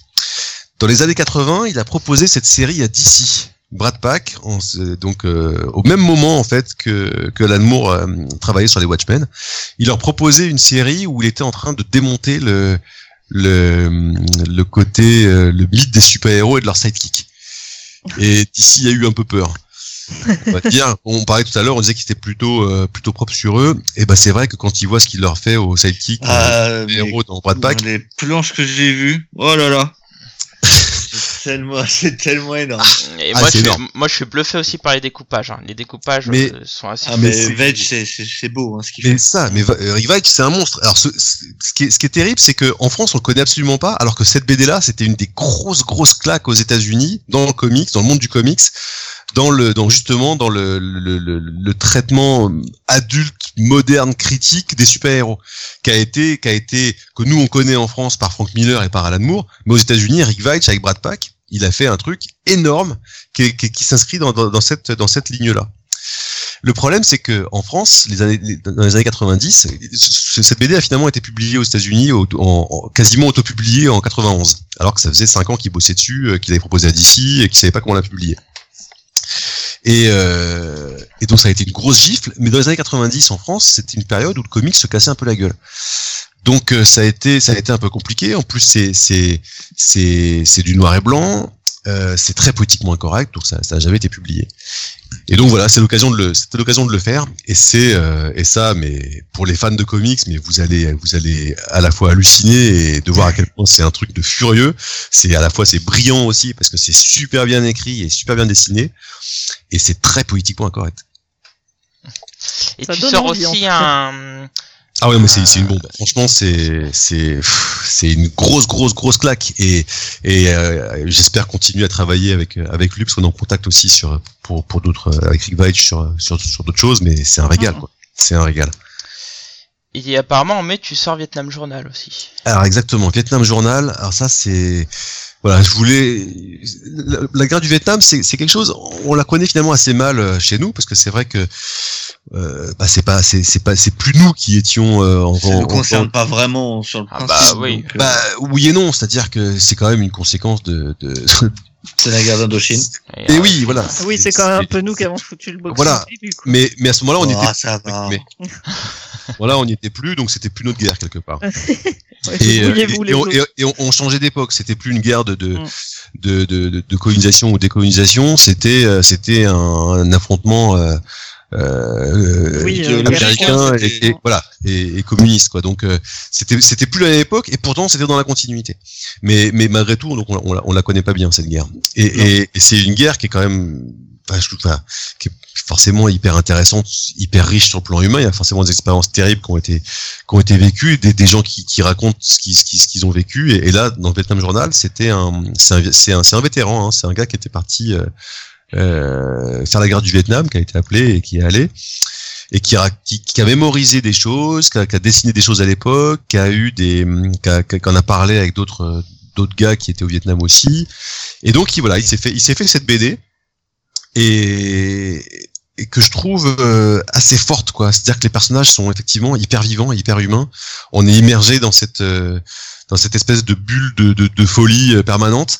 Euh, parce que les gars en fait hein, c'est ils sont chez eux puis euh, voilà trois semaines après ils sont dans un autre monde qui a plus rien à voir et et ils sont dans une bulle vraiment quoi. Ils sont coupés du monde. Et, et puis, puis, puis bon c'est le monde de la guerre du Vietnam c'est pas le monde le plus sympa quoi. Donc euh, c'est c'est c'est c'est c'est la boucherie. Les mecs savent pas pourquoi ils sont là. Ils savent pas qu'ils ils sont complètement largués. Euh, et c'est et c'est assez marrant parce que donc il y a enfin marrant c'est pas vraiment le terme mais c'est assez fort. Le, le, le gars vu qu'il écrit et il dessine il y a des défauts il y a tout ce qu'on veut mais par contre on est dedans avec lui quoi. Et je trouve que c'est super fort là-dessus. On est on, on est vraiment au quotidien avec lui. Et là-dessus c'est vraiment très très fort. Donc je trouve que c'est une BD super intéressante. Euh, pareil je pense que c'est une BD qui va pas forcément intéresser que les amateurs de comics parce qu'il y a un- il y a un vrai il y a une vraie Non. force de, de, de témoignage là-dedans et, et je trouve ça vraiment chouette quoi Non, et comme tu l'as dit, pour les amateurs de guerre, le Vietnam, c'est euh, c'est des choses qu'on me demande moi, euh, parce que c'est des trucs qui manquent, en fait, qu'on n'a pas. Mais oui, peu. mais oui, il y a très peu de choses. Et, et du coup là, c'est vraiment, une- c'est vraiment une belle série. Le, le, le- le gars en plus est, est- est super sympa, le Don, Don Lomax, donc l'auteur. On a beaucoup échangé. C'est quelqu'un à qui ça, ça tient vraiment à cœur, quoi. Cette, euh, ce, ce travail, il, il veut vraiment le partager, quoi. Il veut vraiment le pousser, le partager. euh, C'est, c'est voilà, donc ça fait, ça fait plaisir. Euh, juste une question avant qu'on conclue, parce que visiblement, euh, on est en train de perdre euh, Blacky et, et, et Fanny. Euh, Est-ce que tu envisageras un jour, Ouais. peut-être, euh, deux séries de, de Morrison qu'il a publiées chez 2000 AD, qui sont New Adventure of Hitler et euh, J'aimerais bien, franchement, j'aimerais bien. j'aimerais bien. c'est une vraie ça, C'est bien ouf. Ouais, ouais. Oui, oui, c'est une satire sur cool, la politique très, de, de Thatcher et c'est, paraît-il, très très bien. Ouais, ouais. Ah. Et- oui, et j'aimerais bien effectivement le faire. Euh, mais bon, je vais te dire un truc. Dans, dans, il y a plein de choses que j'aimerais faire et, euh, Oui. et, j'ai- et, et je vais, je pense que je vais, enfin, chez 2000 AD, hein, on, on travaille bien ensemble. Et je pense que je vais explorer ça tranquillement euh, avec eux petit à petit. D'accord. D'ailleurs, en parlant de 2000 AD, il y a un truc là pour juste vite fait boucler le le le le, le, le sujet, c'est Slane, parce qu'il y a Slane qui vient de Ah sortir. oui, oui, exact. Oui. oui. Et ça, ce sont les épisodes qu'on ne connaît pas, qui ont- qui n'ont jamais été publiés en France. Et c'est pareil, c'est mortel. C'est euh, c'est encore du super Pat Mills au scénario. Euh, je je vous dis, à force de le voir, il y a quand même des gens qui vont se dire que le mec est un bon, quoi. euh, parce que, et que c'est un gros auteur, parce qu'en fait, vous allez vous rendre compte que tout ce qu'il a fait d'énorme en Angleterre, c'est euh, y a- il- il- tout ce qu'il y a eu d'énorme qui s'est fait en Angleterre depuis les années 70, il y a Pat Mills qui est dedans à un moment ou à un autre. C'est-à-dire soit comme éditeur, soit comme auteur, mais il a, il a, il a jamais arrêté, quoi. Et, et Slane, ce qu'il a fait, son, sa fantaisie euh, celtique, mais c'est génial. Et, et, euh, et euh, ça a un ton qui ressemble à rien d'autre. Au niveau du dessin, il y a en gros les deux tiers du bouquin qui sont dessinés par euh, Mick McMahon, qui était une des pépites de 2000 AD, un des, un des plus talentueux, un des jeunes dessinateurs dès le début, hein, qui a commencé avec sur Dread, etc. Dès le lancement de 2000 AD, et c'est un dessinateur fabuleux. Et il a fait des planches là, mais qui, qui sont géniales. C'est lui qui avait fait Last American, par exemple. D'accord. Donc euh, voilà, c'est un dessinateur. euh, Moi, j'attends que tu publies euh, ceux qu'avait fait Simon Davis. Alors écoute, ça, ça en fait pas mal quand même à publier déjà. euh, C'est vrai, c'est Ah vrai, c'est vrai. mais bon, écoute, pourquoi pas. Ils étaient pas sortis chez Nickel? Il me semble qu'ils ont été sortis à l'époque, je sais plus par qui. Peut-être chez Nickel. Ils, ils ont fait, ils ont sorti pas mal chez Nickel Édition, donc euh, qui, qui était une maison d'édition fondée par donc Jacques Collin, un des fondateurs de Zenda. Et c'est, et il faisait un super boulot. Hein. Ses, ses bouquins étaient très beaux. Et il faisait des, il faisait des, des très bonnes trades aussi. Euh, et ça, je vous, je vous les recommande parce qu'il avait fait vraiment de. Bah, c'est lui qui sortait par exemple euh, Requiem aussi de Pat Mills, c'est le droit. D'accord.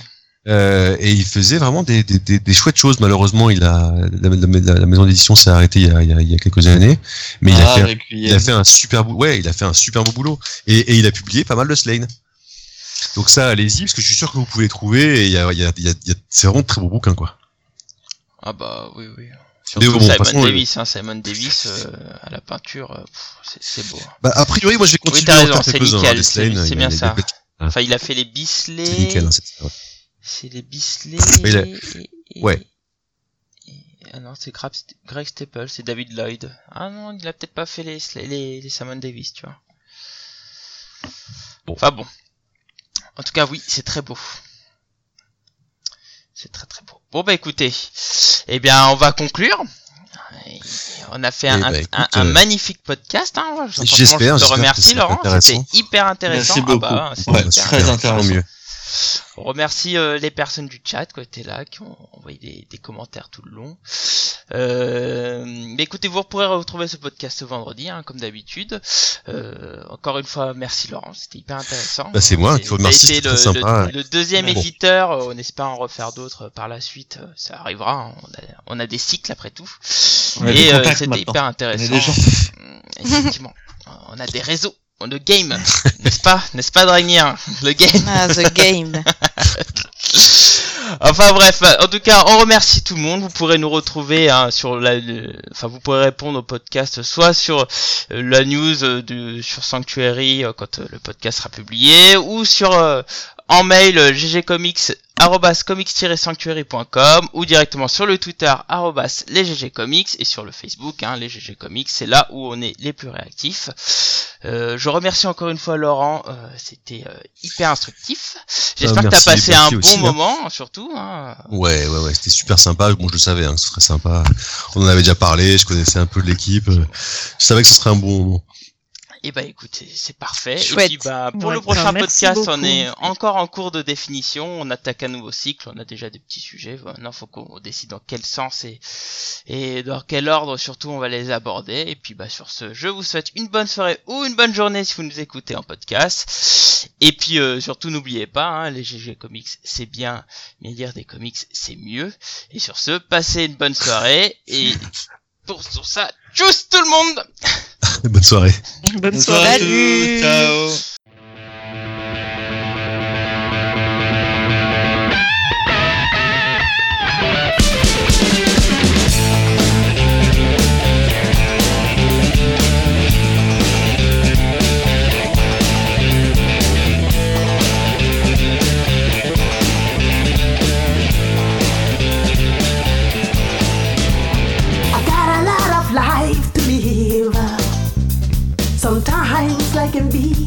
short.